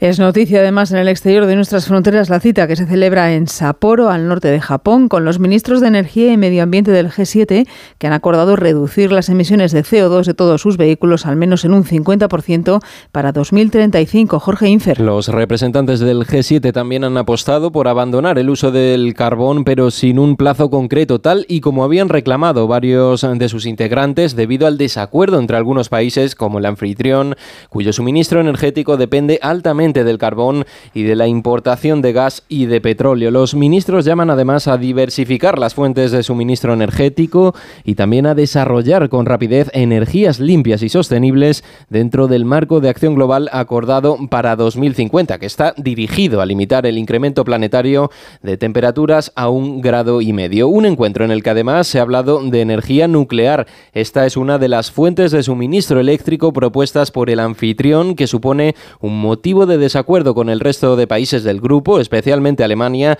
que ayer desconectaba sus últimos reactores. Y en Alabama, en Estados Unidos, al menos 20 adolescentes han resultado heridos en un tiroteo mientras se estaba celebrando una fiesta de cumpleaños. Es una noticia que acabamos de conocer. La policía está realizando todas las investigaciones para aclarar lo ocurrido. Deportes, David Camps. Vigésimo novena jornada de Liga en Primera División. En 55 minutos juegan Girona-Elche. El Girona, un décimo con 35 puntos, busca dar un paso de gigante de cara a la permanencia ante el colista. En esa lucha por eludir el descenso está el Getafe, que recibe a las 4 y cuarto al líder, el Barcelona. El Barça con 10 puntos de ventaja sobre el Real Madrid. El técnico azulón, Quique Sánchez Flores, es consciente de la dificultad del envite. Estos equipos que grandes no suelen perder partidos empatar de forma consecutiva. Por lo tanto, nosotros tenemos que confirmar que un equipo de ese calibre pueda perder otro partido consecutivo o empatar otro partido consecutivo. Ellos vienen con la idea seguramente de cambiar. Es que no sabemos dónde van a estar los puntos. Nosotros hoy pensamos que mañana mmm, vamos a ganar.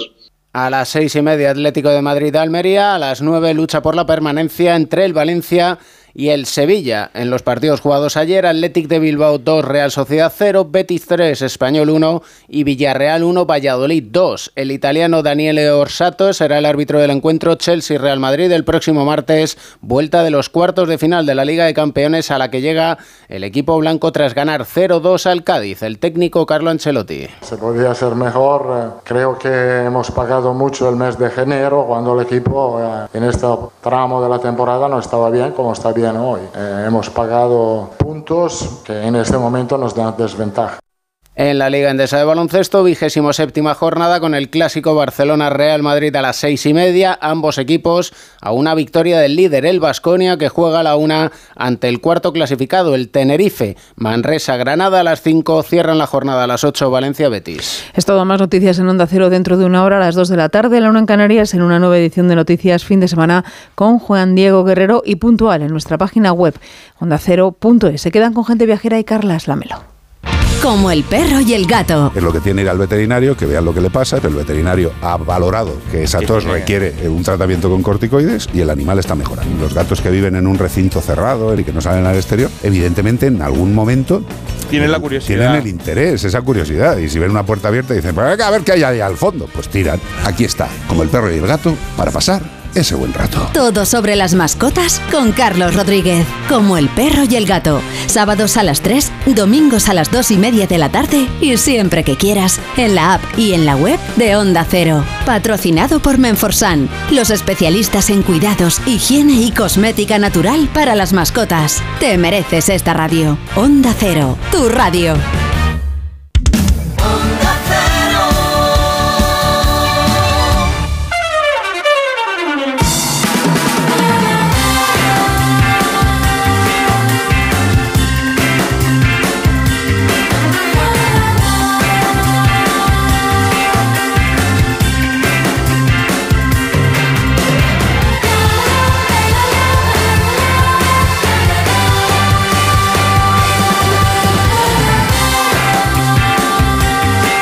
Tarde y siete minutos, las 12 y 7 en Canarias. Estamos en Gente Viajera en Onda Cero. Nos escuchan gracias al equipo técnico de esta cadena, Jorge Zamorano y David Fernández, que están en Madrid, a Fran Villar, que está en Barcelona. Y les escuchamos también a ustedes a través del WhatsApp, el 699 464666 699 464666. Hola, gente viajera. Me gustaría comentaros mi viaje a Nápoles, la costa malfitana. De lo que resaltaría de este viaje es la isla de Ischia, que es una isla muy tranquila y se puede acceder vía ferry desde Nápoles, que dura una hora. Hay unos restaurantes con unas vistas al castillo de Aragonés muy bonitas y se come muy bien. Pescado y destacaría lo tranquila que es. Sin embargo, fuimos a Capri y está muy, muy masificada. También se accede desde Sorrento, desde Nápoles, vía ferry. Y sí, los farallones muy bonitos, pero no sé si era porque será Semana Santa, pero está muy, muy llena de gente. Luego, mmm, Sorrento es muy bonita y el lado negativo de la costa malfitana es si alquiláis un coche, hay que madrugar, porque solo hay una carretera que lleva mucho, mucho eh, tráfico y se, se, tarda muchísimo en llegar a los sitios, pero merece la pena toda esta zona. Muy bonito el viaje de Nápoles y Costa Malfitana, os lo recomiendo.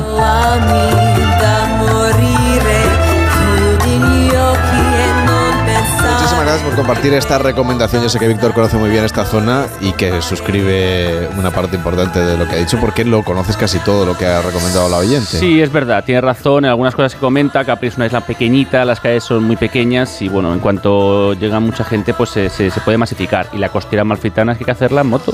¿En moto? claro, en un scooter. 699-464666 es el WhatsApp de Gente Viajera para mandarnos sus notas de voz con solicitud de destinos a la carta o para compartir, como hacía oyente, sus últimos viajes. 699 464666. Seguimos viajando, pero en esta ocasión lo hacemos a través de los libros, porque las historias que esconden entre sus páginas también nos invitan en muchas ocasiones a descubrir nuevos escenarios y adentrarnos en situaciones que viven normalmente sus protagonistas, novelas, cuentos, ficciones o historias basadas en hechos reales que transportan a los lectores a todo tipo de universos literarios y es que el próximo fin de semana va a ser el día del libro, claro. Y bueno, y es que lo mejor de todo esto es poder viajar sin moverte del sitio en el que estás leyendo. Y es que un libro, bueno, pues siempre es el mejor compañero para recorrer aquellos lugares a los que nos quiere llevar los escritores que elegimos. En ocasiones incluso hay rutas bueno, que nos, permiten visitar esos escenarios reales en los que se inspiran muchas novelas y ver así de primera mano lo que quizás ya nos hemos imaginado. Hoy en Gente Viajera nos adentramos eh, en el mundo literario y nos adelantamos también al Día Internacional del Libro, que va a ser el próximo fin de semana. Queremos conocer algunas de esas rutas literarias de las que vamos a poder disfrutar todos los amantes de la literatura, no solo las que inspiran novelas, sino también aquellas que fomentan la lectura. Este es el caso de la conocida como Noche de los Libros en Madrid, una cita que ya es tradición en la capital y que reúne a librerías, a bibliotecas, a instituciones culturales, todo para difundir el interés por los libros. Saludamos a Marta Rivera de la Cruz, que es consejera de Cultura, Turismo y Deporte de la Comunidad de Madrid. ¿Cómo está? Buenos días. Hola, buenos días. Esta iniciativa lleva celebrándose desde el año 2005 y la verdad cada vez reúne un mayor número de personas. Imagino que ya estarán con los últimos detalles para esa noche que será el próximo viernes 21 de abril. En esta ocasión van a celebrar la decimoctava edición de esta iniciativa, que el año pasado contó con la participación de más de 400 autores. Eh, imagino que la idea general es acercar a los escritores a los lectores y de esta manera también, claro, incentivar la lectura. Bueno, evidentemente esa es la, la, finalidad última. Este año hacemos una apuesta más arriesgada todavía porque porque serán eh, más de más de 700 autores, habrá 570 actividades eh, por todo Madrid y sobre todo nos acercaremos a 96 municipios. No solamente, evidentemente, la actividad más potente se concentra en la capital, pero por supuesto llegamos más allá. O sea, la idea es descentralizar un poco esta noche, ¿no? Sí, creo que es importante, que evidentemente mm, nos parece muy estupendo que, que mucha gente de municipios se anime a acercarse a, a, Madrid Capital esa noche, pues para que, porque hay actividades que son de verdadero privilegio, de, de, verdadero lujo, pero sí que está bien que personas pues que, que, no quieren hacer eso, que puedan celebrar también la noche de los libros y que, bueno, que, se hagan sus propios municipios, que, vayamos a su casa. Vamos. Van a participar librerías, bibliotecas de toda la región. ¿Cuáles son los lugares que han elegido para que los lectores puedan vivir esa noche de los libros? Bueno, hay dos, dos sedes importantes que son la Real Casa de Correos, sede del, Gobierno de la Comunidad de Madrid, y la Real Casa de Postas, que está inmediatamente después, que es donde tienen lugar pues eso, las actividades que son pues las más demandadas. Por ejemplo, va a haber una entrevista de la periodista Maite Rico al escritor y periodista Emmanuel Carrer, que va a ser una entrevista pública a las ocho y cuarto, que sabemos pues que va a suscitar pues la especial atención, porque además el año pasado eh, tuvimos a Annie Lenú, que fue premio Nobel inmediatamente después de pasar por la por la Real Casa de Correos. Vamos vamos a empezar a decir que damos suerte a quienes vienen a la noche de los libros, pero después pues habrá por ejemplo actividades en la Plaza del Conde de Barajas, eh, habrá una actividad, un torneo de caza de libros en la Cuesta de Moyano, eh, habrá pues lugares por ejemplo más pequeños pues como es la Biblioteca Regional Joaquín Leguina, el Caixa Forum, la Biblioteca Nacional, el Ateneo de Madrid, la Casa de América, el Círculo de Bellas Artes, en fin, son muchos sitios, muchos sitios distintos porque queremos que la gente se acerque a la Noche de los Libros, pero la Noche de los Libros se va a acercar también a diferentes barrios. Y además se van a adentrar este año en el verso de Góngora Los ojos con mucha noche, también muy nocturno por otra parte. ¿Por qué se han decidido ustedes por este eje temático? Bueno, pues porque nos parecía que queríamos ahondar especialmente en la noche. Yo contaba ayer en la presentación que el, el 23 de abril, que es, que es, el día del libro, que es el, día grande del libro, en Barcelona. Eh, en toda España, por supuesto, pero, pero Barcelona se vive esa explosión maravillosa de rosas y libros que, que todos los escritores mmm, queremos participar de ella alguna vez. Pero Madrid es una ciudad que es muy nocturna. Entonces, si el día del libro es para Barcelona, nos gustaba que la noche de los libros eh, fuera en Madrid y ahondar este año especialmente en todo lo que tiene la noche y en todo lo que nos deja ver la noche que se acaba cuando se enciende la luz del día. ¿Y cómo lo vive alguien que además de consejera también es escritora? Bueno, pues como solamente lo vivo como consejera, con cierta nostalgia, porque recuerdo cuando participaba en la Noche de los Libros como escritora y era, era muy divertido. Es una noche que, es, que uno se divierte mucho, que, que los propios escritores teníamos a lo mejor un par de actividades, hacíamos nuestra particular ruta para hacer nuestra actividad y para participar de las que hacían escritores amigos y la veo pues con, con una nostalgia muy amable porque también me, me, enorgullece poder participar ahora de la organización de esa noche que yo viví tantas veces. Marta Rivera de la Cruz, consejera de Cultura, Turismo y Deporte de la Comunidad de Madrid, gracias por acompañarnos y que vaya muy bien esa noche de los libros la próxima semana. Muchísimas gracias, un saludo. Nos desplazamos ahora de Madrid a Barcelona porque la ciudad condal es el escenario elegido por muchos escritores para ambientar las historias que nos quieren contar, libros que han reunido en un mapa interactivo desde la agencia Estudio 34 para que los lectores puedan recorrer los principales escenarios de sus historias favoritas y hacerlo además en remoto. Blanca García, creadora de este mapa interactivo y brand manager de Estudio 34, ¿cómo está? Buenos días. Hola, muy buenos días. La ruta literaria que han creado recoge las localizaciones de más de 100 libros que están ambientados en Barcelona. Eh, ¿Qué tipo de escenarios eh, podemos recorrer gracias a este mapa interactivo? Pues, a ver, nosotros lo que queríamos era ofrecer una forma diferente de conocer Barcelona, ¿no? Pues a través de las aventuras, romances, eh, ciencia ficción e incluso misterio que nos ofrecen grandes bestsellers como han sido La Catedral del Mar, eh, Origen de Dan Brown, eh, la saga de La sombra del viento, eh, o incluso éxitos catalanes como fue La Plaza del Diamante o La Vampira de Barcelona, que también fue adaptada al cine. Entonces, bueno, nosotros recogimos todas las localizaciones de estos, de estos libros, llegando a conseguir más de 900 localizaciones de más de 100 libros. y bueno, habíamos visto que, que, es verdad que nos encontramos con guías y rutas de películas y de series, pero nos faltaba esa ruta literaria para los amantes de los libros, ¿no? Y ya era hora que, alguien la hiciera y, de ahí viene. Perfecto, pues ya la tenemos disponible. La próxima semana será San Jordi, un día muy importante en la ciudad de Barcelona y en el resto de Cataluña. Para los que no sean de Cataluña, cuéntanos en qué consiste San Jordi, cómo se celebra y cuáles son los principales puntos de la ciudad para vivirlo como alguien local. Pues a ver, San Jordi obviamente es una festividad muy importante para, para nosotros. Queríamos ofrecer también una manera diferente de, vivir este día. Todo vino a, raíz de la pandemia porque, bueno, no podíamos acceder a ciertos sitios y queríamos ofrecer la posibilidad de recorrer las, de recorrer las calles y descubrir estos rincones que han inspirado a, muchos autores, ¿no? Durante muchos años. Eh, vimos que es verdad que Ciudad Bella es el distrito con diferencia con, con más localizaciones, eh, también es uno de los barrios más, más antiguos de la ciudad. Entonces, bueno, se pueden descubrir todas las plazas, eh, esquinas y, múltiples calles de, la ciudad y, bueno, sentirte como que estás dentro de, estos libros. Pues es una manera muy especial de conocer la ciudad, la verdad. A través de los libros, claro que sí. Blanca García, creadora de este mapa interactivo de los destinos literarios de la ciudad de Barcelona. Hasta la próxima. Buenos días.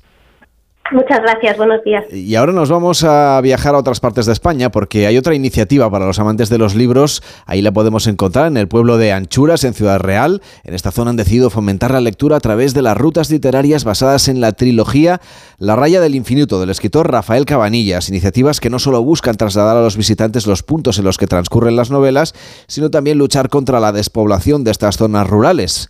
Rafael Cabanillas, ¿cómo estás? Buenos días. Hola, muy buenos días. Un saludo a todos los radio oyentes de Onda Cero. Muchas gracias, Rafael. Hace unos días, a principios de abril, inauguraban esa ruta literaria eh, de ese libro Enjambre que recorre 12 kilómetros por escenarios que han inspirado esta novela. Ah, escenarios que están, por cierto, en los montes de Toledo. ¿Qué lugares vamos a poder visitar a través de este recorrido? Bueno, la sorpresa fue el otro día que inauguramos la ruta, eh, la víspera justo de Semana Santa, y la sorpresa fue que acudieron 500 personas ¿no? en, un, en uno de los rincones más escondidos de la península ibérica, provincia de Ciudad Real, pero metido ya en Badajoz. Y bueno, vamos a hacer un recorrido desde la aldea de Anchuras, eh, aldea, municipio, pero fíjate que son 290 habitantes, a una de sus pedanías que se llama Enjambre, y de ahí al collado de Villalba, en lo alto de Piedralba, perdón, en lo alto de la sierra. Por tanto, bueno, es el bosque mediterráneo y es buscando las huellas de, los personajes de mi novela Enjambre, que es la segunda de una trilogía formada por Kerkus. Kerkus lo que salga en la séptima edición. Enjambre, que es la segunda, va a salir la tercera, y Balondo, que la acabamos de, editar y la presentamos en, en, octubre. Algo está pasando con estos libros cuando de la trilogía los tres, que se leen de manera independiente, dos ya tienen ruta literaria a petición de los, de los lectores, que es lo más importante. Aquí no hay nada de marketing detrás, eh, ni mucho dinero de la industria editorial. Es los propios lectores que, se lo van diciendo unos a otros por el boca oído, demandando. Primero fue la ruta literaria Kerkul dentro del Parque Nacional de Cabañeros, en Navadestena, Ciudad Real, y luego ha venido esta de, de enjambre. Yo, la verdad que es que me quedo ojiplático, ¿no? Cuando el otro día llegaron eh, tres autobuses y un montón de gente en los coches particulares, hasta 500 personas, ¿no? El, el próximo sábado, este sábado que viene, día 22, vienen dos autobuses a hacer la ruta literaria Kerkus, ¿sí? Eh, a Navardestena. Y fíjate que vienen, es que me, me- me emocioné cuando lo pidieron. Yo pongo en las redes sociales que voy a ir, porque lo que quieren lógicamente es estar con el escritor, escucharle que explique, pues aquí ocurrió esto, aquí lo otro, ¿no? Reconociendo el espacio y los personajes sobre el terreno. Y entonces pongo en las redes, pues voy a ir el día 22 de abril y el 6 de mayo, que es lo que hemos programado para ahora. Y enseguida una lluvia de peticiones, lo cerramos y lo hemos cerrado con dos grupos. Y esto lo que quería contar es que uno vienen de Villanueva de los Infantes, tan de Quevedo, Torre de Juan Abad, tan de Quevedo, eh, Villa Manrique, tan de Jorge Manrique, hasta Navardestena, para hacer la ruta Kerkusay, de Villa Manrique a Navardestena hay 222 kilómetros, es decir, que ida y vuelta, esas lectoras, digo mujeres, eh, digo en femenino porque son la mayoría mujeres, van a hacer 444 kilómetros para que el autor, el que os habla, les diga, oye, mira, en esta tabla, en esta charca, allí lo decimos tabla, del río Estena se estaba ahogando Lucía, la protagonista, cuando Abel la salvó. Y entonces estamos alucinados con lo que está pasando con, con estas novelas, con Kerkus y ya con Enjambre con su ruta literaria. Pues enhorabuena por ese éxito de las rutas literarias y de los libros. Que tenga un feliz día del libro. Hasta la próxima semana. Muchas gracias, un abrazo. En Onda Cero, Gente Viajera, Carlas Lamelo. Si eres profesor o centro educativo, aún estás a tiempo de participar en la segunda edición de los premios Mentes a mí. Queremos reconocer todas esas iniciativas que fomentan entre los alumnos el pensamiento crítico, la creatividad audiovisual responsable y que promueven los valores y la convivencia en el aula. Encuentra toda la información en mentesami.org. Esperamos tu proyecto. Puedes presentarlo hasta el 20 de abril, porque la alfabetización mediática e informacional de hoy decide el futuro. Fundación A3 Media. Colaboran Platino Educa y Unie Universidad. En Movistar queremos que tu vida no tenga límites. Por eso, ilimitados son los datos que puedes disfrutar con la mayor red 5G del país y con un smartphone a elegir. Ilimitado es el almacenamiento que te da Movistar Cloud. Ilimitada es la tranquilidad de navegar por Internet con el servicio de conexión segura con bloqueo automático de amenazas. Y todo esto, incluido de serie, con mi Movistar. Infórmate en el 1004, en tiendas o en movistar.es.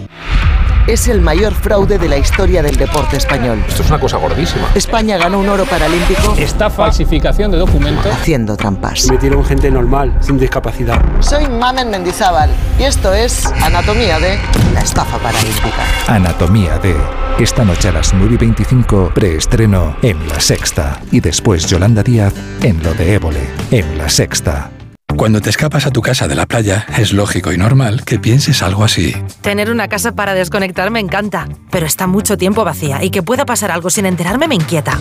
Securitas Direct te entiende. Por eso su alarma detecta si alguien intenta entrar en tu casa activando su tecnología Zero Vision, un humo denso que expulsa al intruso en segundos para que no se quede allí. Porque tú sabes lo que te preocupa y ellos saben cómo solucionarlo. Llama ahora al 900-272-272 o entra en securitasdirect.es. En Sonora, disfruta del mejor entretenimiento en audio estés donde estés. Series, películas, Una española de belleza legendaria.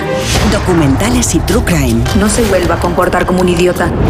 Descarga la app o entra en sonora.com y prueba 14 días gratis. ¿Cansado de pagar facturas de luz desorbitadas? Estate atento, se acerca la oportunidad que estabas esperando. Llega el día sin IVA las placas solares con Angel Solar. Prepárate para ahorrar el 21% del IVA en tu instalación solo durante los días 17 y 18 de abril. No pierdas la oportunidad y di adiós a la factura de luz.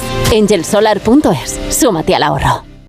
En Onda Cero, Gente Viajera. Gente viajera con Estereiros, porque turismo somos todos. Amigos de Gente Viajera, buenas tardes. Como mantienes el tour y este programa, está claro que esta Semana Santa salieron la mayoría a las carreteras como si no hubiera un día después. Y que esa Semana Santa terminó en el Domingo de Gloria o del lunes de Pascua para algunas comunidades. A pesar de eso, la ocupación rondó la media del 80%, menos Canarias, la costa mediterránea, Canarias que ha estado al 100%, la costa mediterránea y aquellos lugares donde las procesiones de Semana Santa mueven a muchos fieles todavía. Léase Andalucía, Castilla y León, Galicia, Castilla-La Mancha y muchos aprovecharon la inestabilidad atmosférica también para acercarse a la nieve, que hubo nieve suficiente para clausurar la temporada. Al margen, muchos españoles viajaron al resto de Europa y otros saltaron el charco hasta Estados Unidos, el Caribe y algunos a Asia. Y por contra, recuperamos los habituales británicos, alemanes y franceses, eh, también suizos y portugueses por la cercanía y algunos asiáticos que estamos recuperando. Y todo ello a pesar de la subida porcentual de los precios en hoteles y servicios en general, que no van a bajar, sino todo lo contrario, lo que nos convierte y nos advierte eh, que reservemos con suficiente antelación, que eso soluciona las cosas y los precios. Vamos, que la CEAP está contenta, así que dejaremos descansar el 2019 para seguir en esa recuperación total que ya alguien con perspectiva, y fueron los hoteleros precisamente, los que eh, pospusieron la recuperación total para el 2024. Por otra parte, déjenme decirles que si algo alteró mi vida a lo largo de los 33 años de gente viajera, ha sido la pérdida de tres de los pilares, eh, que han sido tres escritores viajeros que se fueron sin billete de vuelta en pleno ejercicio de su exitosa profesión y carrera. Primero el hombre que aglutinó una tribu con lo mejor del periodismo de la época y que con sus más de 150, perdón, ya le iba a añadir 100 más, pero seguro que más de 50 libros publicó y fidelizó a esta profesión del periodismo ha sido nuestro maestro periodista corresponsal de guerra en Gran Viajero eh, Manol eh, Leguineche. A continuación, y sin despedirse porque no le ha dado tiempo, el periodista y antropólogo José Manuel Novoa, sin que la malaria de la que había salido airoso en la primera vez viniera a buscarlo otra vez, eh, y en esa segunda oportunidad se lo llevó. Por cierto, Televisión Española le debe un homenaje a sus documentales de la 2, eh, ya que ha sido muy exitosos y porque además ha sido el primer periodista que ha escrito el primer reportaje en Viajar cuando Viajar era una revista eh, semanal. ¿Quién llegó primero? Pues en primer lugar llegó agente viajera Fernando Sánchez Dragó, que asistió al nacimiento de gente viajera en Radio Nacional de España en 1990, que a los tres años después de viajar a París con 105 viajeros a la inauguración de Disneyland París, se trasladó a Onda Cero, cuyo organismo sin ánimo de lucro, y eso está claro, hasta hoy día nos ofreció la posibilidad de tener cobertura nacional y llegar a más personas, a más viajeros. Y que más tarde, con la colaboración de los principales actores del turismo de España, dimos el salto a los viajes internacionales, viajando por el mundo con los grandes viajeros que se fueron sumando, además del periodista y escritor Fermín Bocos, más tarde Domínguez Uceta, Alberto Barciela, la mujer periodista, viajera y la escritora que más libros vende en nuestro país, doña Julia Navarro, además de un grupo de periodistas de primer orden, viajeros hasta completar la cifra de 20, gracias a ustedes y a Onda Cero y a sus diferentes etapas que apostó por la información turística. Y hasta aquí puedo leer, recordándoles que turismo somos todos y que ustedes, vosotros, sois nuestros protagonistas. Así que si os apetece, seguiremos viajando juntos. Buenas tardes. En Onda Cero, gente viajera.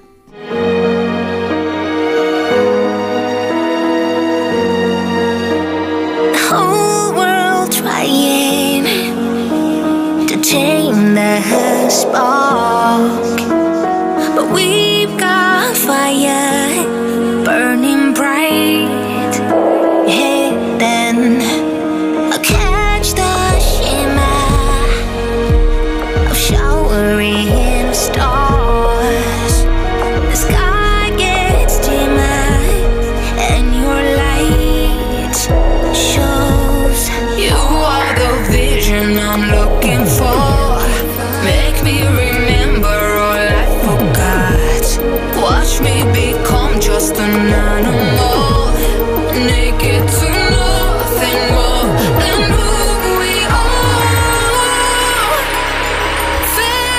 Este 2023, Tallinn, la capital de Estonia, será la capital verde de Europa y lo hará afrontando un año con una gran variedad de eventos que culminarán con la exposición ecológica en otoño.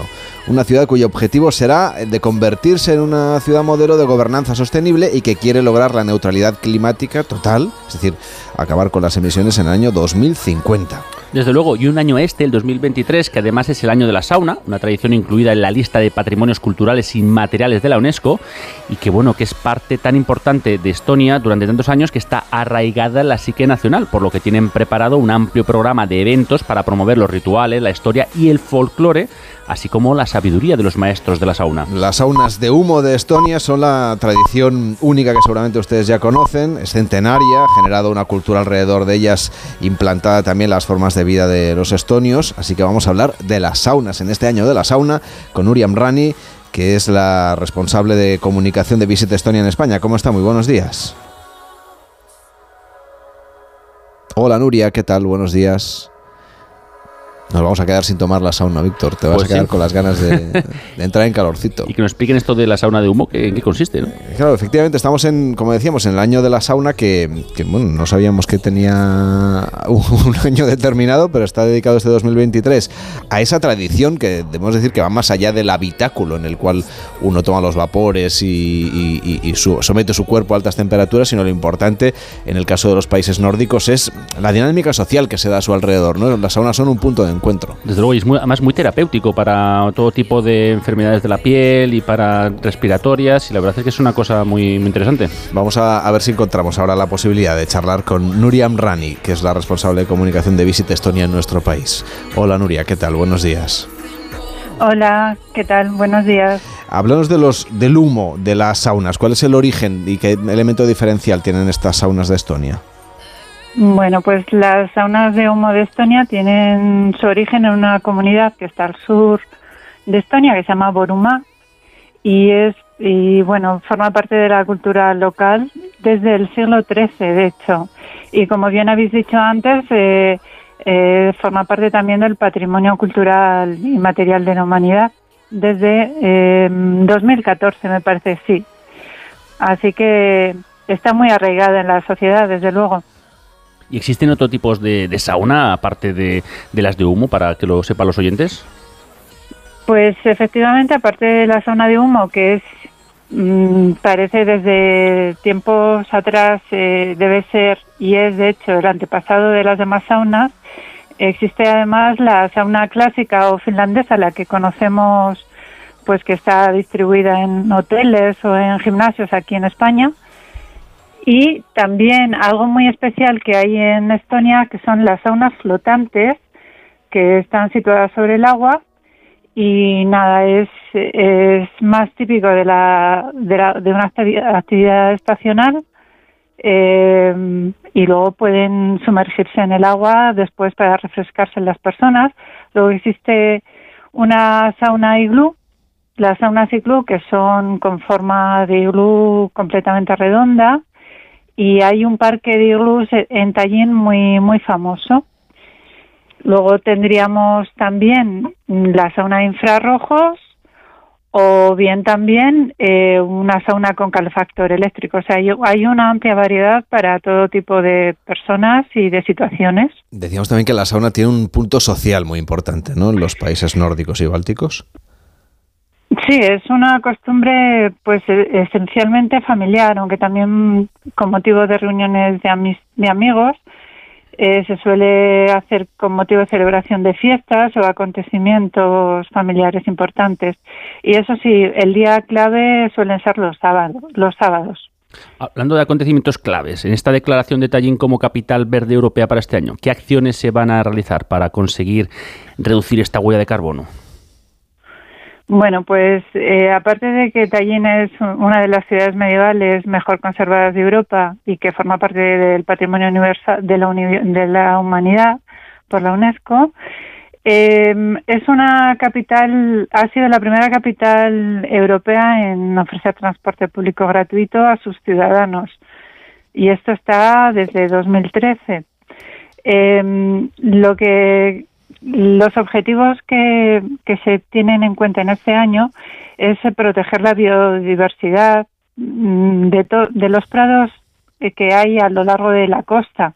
Es una es- es- Estonia es un país pequeño, con lo cual todo queda muy a mano tienen prados, hay ciudades muy turísticas y estos prados que se extienden por la costa eh, quieren adaptar eh, la innovación climática y verde, la movilidad, la energía sostenible, la energía sostenible y también la economía circular además de la producción de alimentos ecológicos y también la reducción de la huella de car- de carbono, como bien has dicho. ¿Y vamos mucho los españoles a Estonia de vacaciones?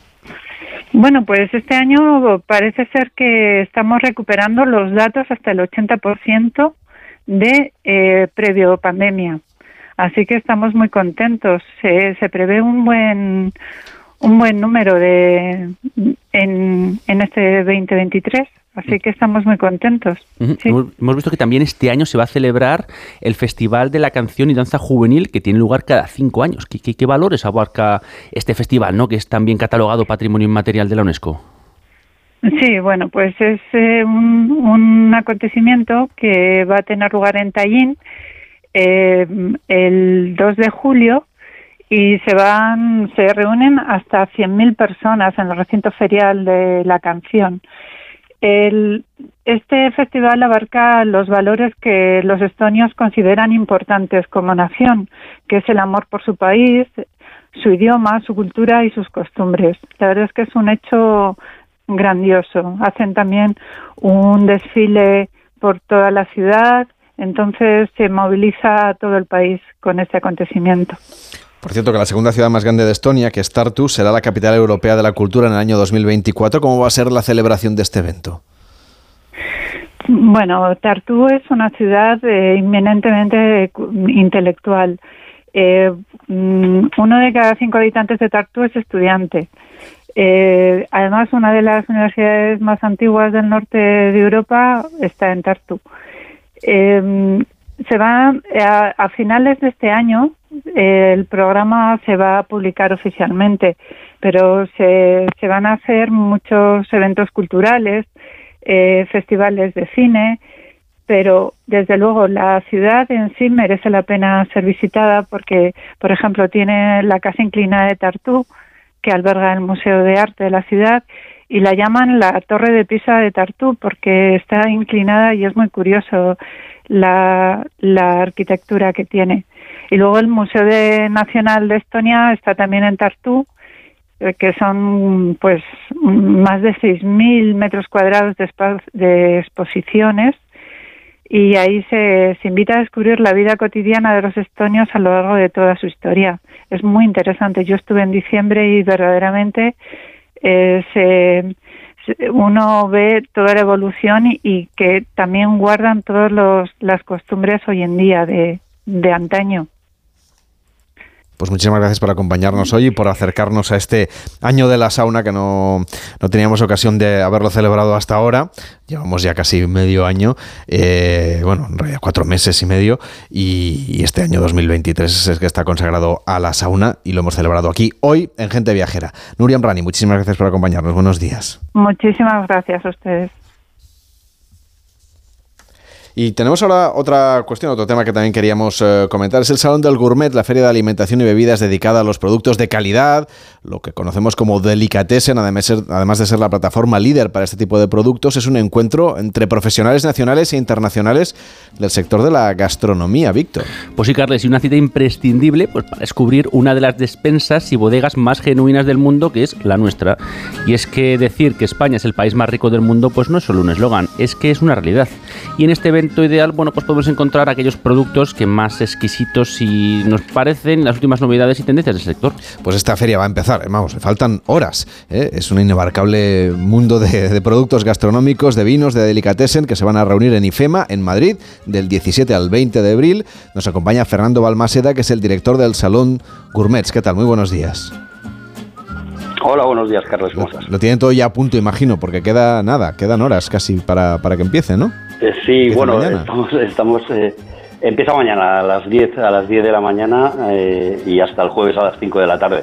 Pues sí, como te decía, estamos estamos rematando los últimos los últimos detalles, los expositores están ya poniendo sus productos para que los profesionales que nos, que nos visiten lo puedan, los puedan ver, degustar, descubrir y sí, rematando, rematando. Nos quedan unas horitas todavía. ¿Y qué experiencias van a poder disfrutar los amantes de la buena gastronomía que se acerquen a esta feria en Madrid? Bueno, pues, eh, pues eh, mira, eh, esto es una estimación, pero aproximadamente calculamos que puede haber en torno a los 55.000 productos. Eh, no todos son, entre ellos va a haber unas eh, 1.500 novedades que son productos que se presentan que se presentan al, al- al mercado y al sector para que la gente los, los, los integre en sus cartas en los restaurantes, los integre en las, en las en los lineales en las en las tiendas pequeñas de, de retail también y, y para que todo el mundo pueda luego de- degustarlos en sus casas y en bueno y en sus restaurantes preferidos. 55.000 productos, decía, para más para, para viajeros de más de 40 países. Pero, ¿qué características les diferencia a este salón de, de- de otros salones? Vamos a ver, esta es una, es una feria de alimentación, como no puede ser de otra forma, ¿vale? Alimentación y bebidas. Lo que pasa es que tiene un, un, un- un, eh, calificativo adicional y es que es alimentación de, de calidad. O sea, no cabe, no cabe cualquier cosa. Como bien has dicho en la introducción, pues estamos hablando de producto, de producto gourmet, producto delicatessen, producto mm, especial. Pues no sé, por ejemplo, te puedo decir que en un- entre una de las, entre las novedades que podemos que podemos descubrir, pues eh, nos podemos encontrar con aceitunas rellenas de boletus, queso azul y trufa. Pues bueno, pues no es, Qué maravilla. No es lo, no, es- no es lo habitual. Para la hora del aperitivo que estamos, es- eh, nos parece una excelente idea. Es verdad que sí, sí, esto, esto es cruel, sí, sí. Eso con un efectivamente, efectivamente. Pero efectivamente, que también los hay, tenemos una buena, una buena representación de vermú. Yo creo, probablemente que sea la feria, la feria que haya a, a nivel europeo que más, que más presencia de vermuts tiene. O sea que mm, los tenemos de todos los, de todos los tipos. Y yo animo a, a todos los profesionales que quieran integrar y conocer estos productos que, que, que por favor pasen por aquí para, para porque es, es, es, es toda una, una, una hazaña. Y encontrar además de esas aceitunas, pónganos los dientes largos. Sí. Más novedades que se vayan a ¿más presentar. cositas? Sí, claro. Pues mira, una, una esferificación de chorizo, longaniza y morcilla, por ejemplo. Pues Vaya. tampoco está mal, ¿no? Vaya. O, o- o un champán, un champán acabado en oro de 24 quilates y con oro rosa de 18 quilates. Pues bueno, pues, pues tampoco tiene. para darse un capricho. ¿no? O, boca- o- claro, hay gente, hay gente para todo, como yo digo, ¿verdad? Y, y- y- y- y, bueno, exacto. O, o- o tenemos, pues no, unas también para otro tipo de público. Una, un chorizo, unas croquetas veganas de chorizo, pero que como bien dice su nombre, son veganas y no tienen chorizo, pero saben a chorizo y, y- y- bueno, no sé, así hay hasta 1500, 1500 novedades que, que podemos que podemos encontrar. Y luego pues tendremos productos tradicionales, tendremos vinos, tendremos tendremos chacinas, tendremos conservas, tendremos o sea, hay, hay de todo, de todo un poco. Por cierto, que tiene un país invitado que es Brasil. La Comunidad de Madrid va a Sí, brillar con luz propia. Lo van a notar los madrileños que va También. a sonar la samba un poquito estos, estos días. Eh, que es- ¿Cómo se va a notar esta presencia de Brasil en la ciudad de Madrid y en la Comunidad de Madrid? Bueno, pues eh, eh, los madrileños lo, lo van a notar primero porque esto es, eh, viene viene viene viene como comunidad, como comunidad invitada, viene con, con, con aproximadamente unas unas 30 unas 30 empresas y presentan no solo los productos tradicionales, las las carnes, eh, eh, bueno, las, las, las- los productos típicos de Madrid, como la cachaza, el café, pero también tienen pues eh, frutas exóticas, arándanos, una muy curiosa que se llama azaí, que es una fruta exótica ácida que es parecida al, a- podríamos decir, a un arándano. También tienen vinos, tienen snacks saludables, tienen, tienen azúcares, bueno, distintos, distintos productos que a veces conocemos y a veces no los conocemos todavía. Entonces, como te digo, tiene una presencia importante en el salón, pero luego además has mencionado Madrid, que es eh, comunidad autónoma invitada y que además Madrid viene con una importante participación de, de empresas de, de aquí, de- de nuestra comunidad, que además cuenta con un escenario dedicado a, a sus, a, a- la presentación de sus productos y de, y de sus es- empresarios y que va también a, a- tener una, una importancia en- en- dentro de lo que es, dentro de lo que es la, la feria. Y otra de las novedades es ese Master Pinchos Gourmets de La Rioja. ¿Qué requisitos deben de cumplir las tapas para, para- para poder entrar en, digamos, en esta, en esta selección? Sí, bueno, ahora ya, ya están ya están inscritos los, los, los concursantes. Hay 12 chefs que van a, a, a participar y con- pueden elaborar una, una tapa eh, con los productos que quieran, pero tienen que tener como mínimo una serie, un, un producto o más de, de- que estén amparados por una denominación de origen de origen riojana. Y bueno, pues puede tener, va a tener, va a tener, yo creo que es bastante gracia y además va a ser también importante para promocionar los productos de, de, de su, de su región. Pero tenemos más, tenemos más, más, más novedades. Por ejemplo, vamos a, reinventar el bocadillo de jamón con, con los jamones de Joselito. O eh, vamos a celebrar el Campeonato Mundial de, de Escanciado de Sidra. Eh, o, vamos a tener también un, un- un- campeonato de, que llamamos Gourmet Tapa, que se va a hacer solo con, con- con producto procedente del atún de- de fuentes. Haremos también una jornada de innovación con, con la FIAB, que es la Federación de Industrias de Alimentación y Bebidas. Bueno, estas son así a bote pronto las, principales novedades, pero, pero ya vamos celebrando mm, actividades porque vamos a, en, en- el salón hay cerca de 1.200 actividades, eh, tenemos siete escenarios, iba a decir ocho, son siete escenarios que están todo el día haciendo, haciendo campeonatos, demostraciones, etcétera.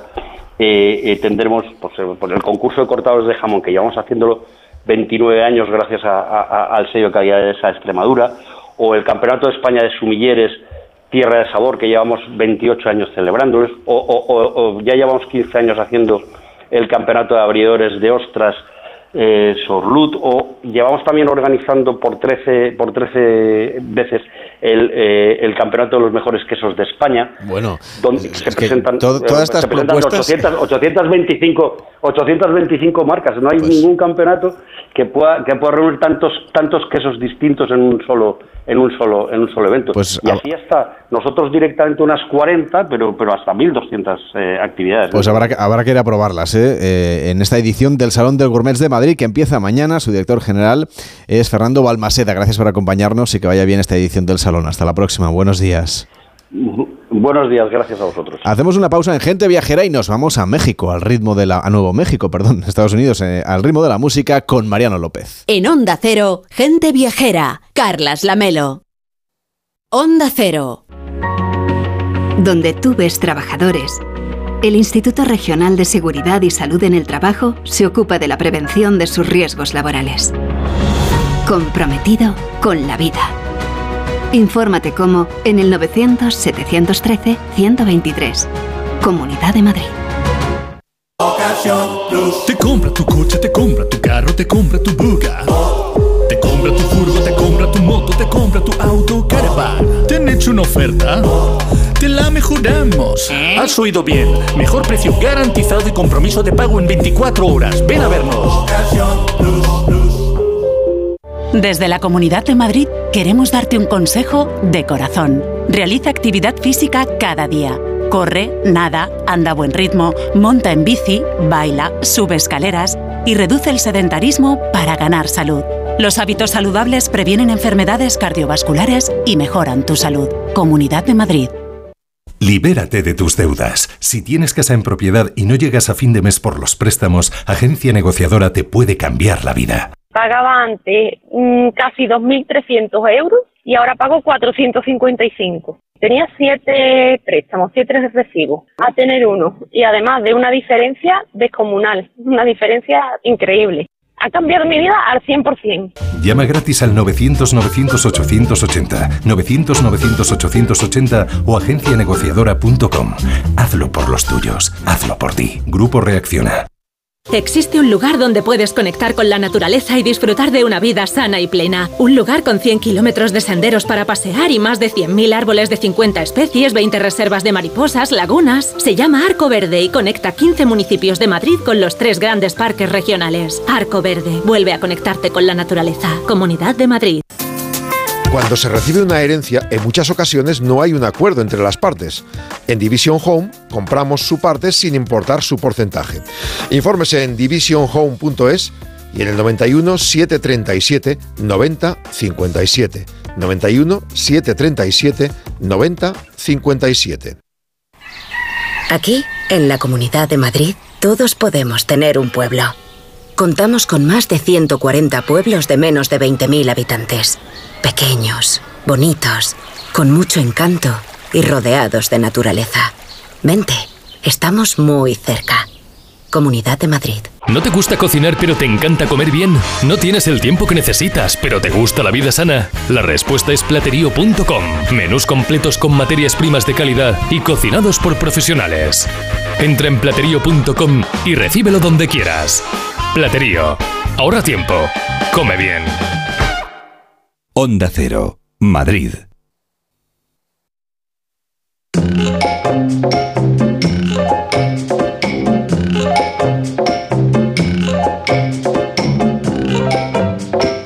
Gente Viajera, el programa de viajes de Onda Cero con Carlas Lamelo.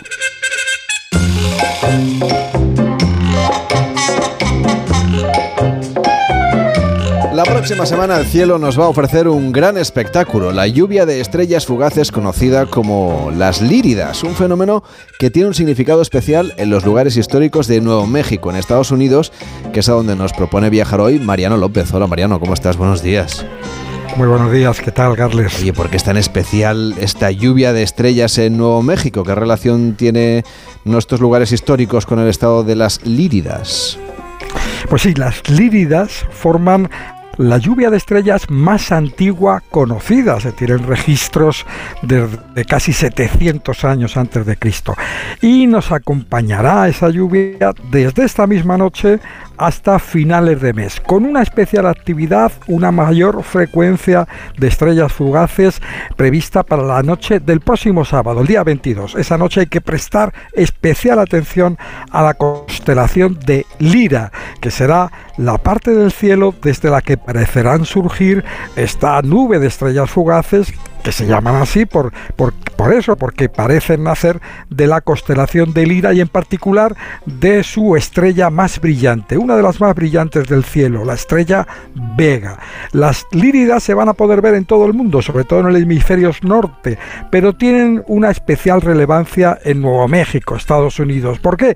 Pues por la relación que han tenido a lo largo de su historia las culturas indígenas, los indios pueblo y los navajo de Nuevo México con esa parte del cielo con las, y con ese fenómeno del cielo, con las líridas. Y porque la próxima semana Nuevo México va a ser uno de los lugares de Estados Unidos que más va a cuidar, más va a celebrar la Semana Internacional del Cielo Oscuro, una iniciativa de la Asociación Internacional del Cielo Oscuro que desde hace 35 años promueve en todo el mundo evitar los daños derivados de la contaminación lumínica y preservar los cielos oscuros.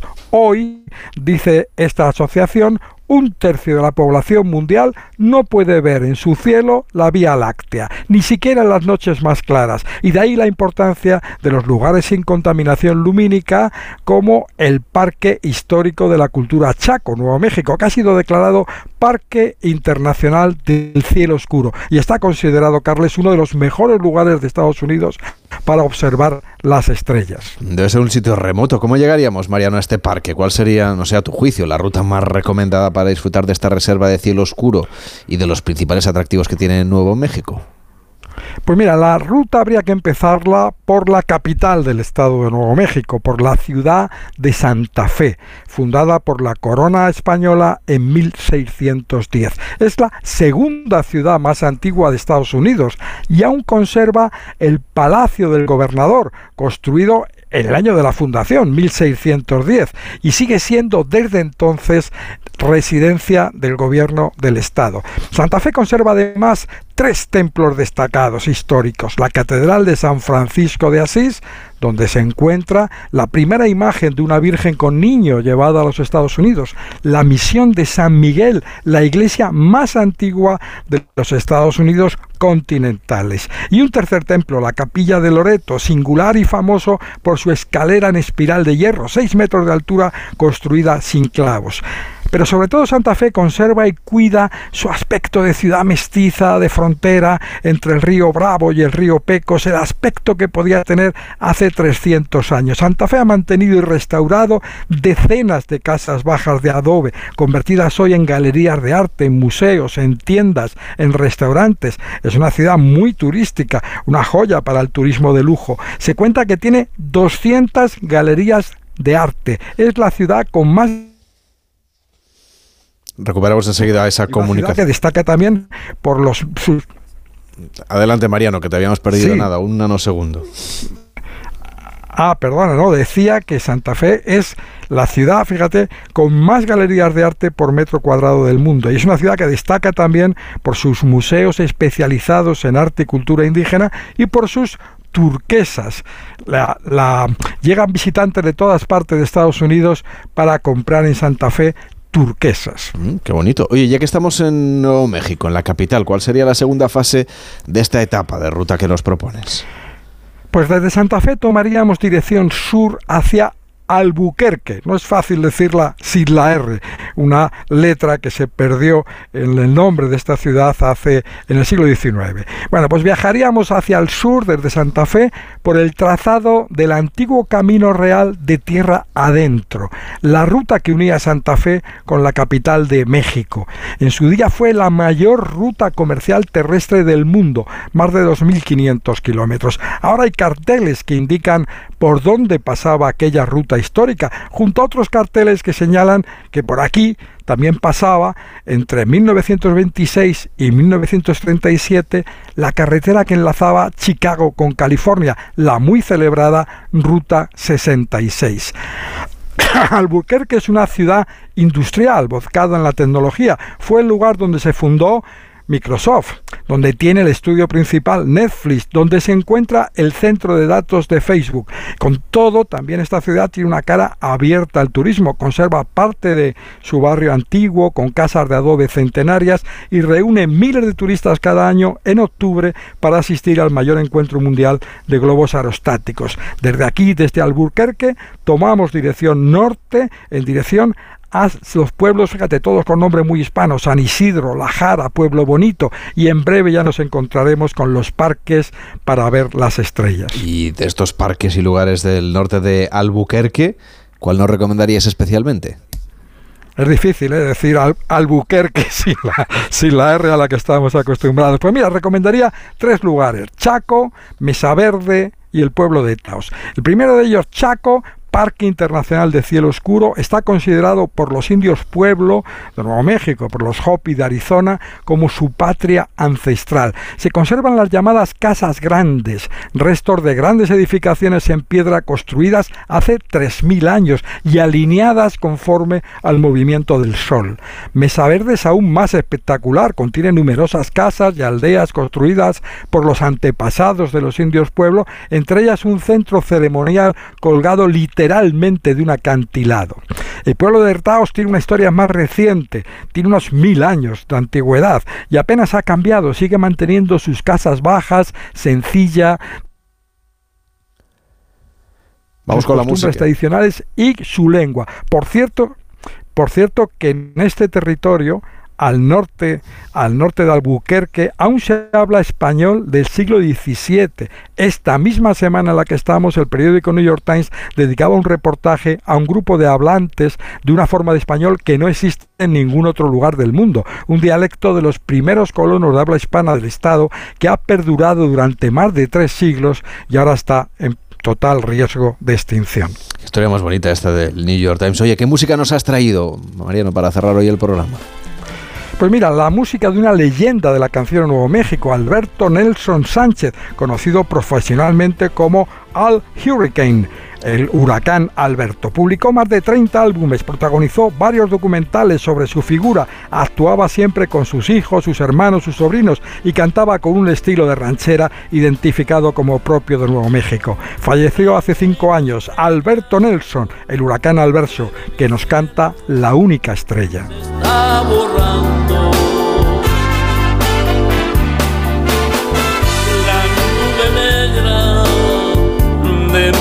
mi desgracia poquito a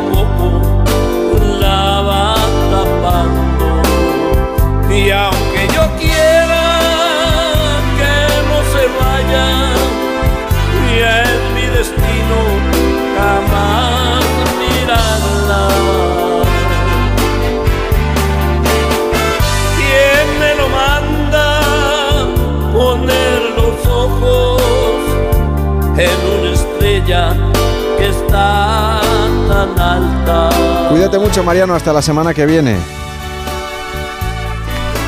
Muchas gracias, feliz semana. El próximo fin de semana, gente viajera en directo desde Ibiza, tanto el sábado como el domingo. El sábado les saludaremos desde Santa Eularia de Riu y el domingo desde Placha d'Ambosa. Ya estaremos haciendo el en directo el programa, como saben, de 12 a 2 hora menos en Canarias. Ahora llega Noticias Fin de Semana, llega Juan Diego Guerrero y sigue la radio aquí en Onda Cero. En Onda Cero, gente viajera. Carlas Lamelo.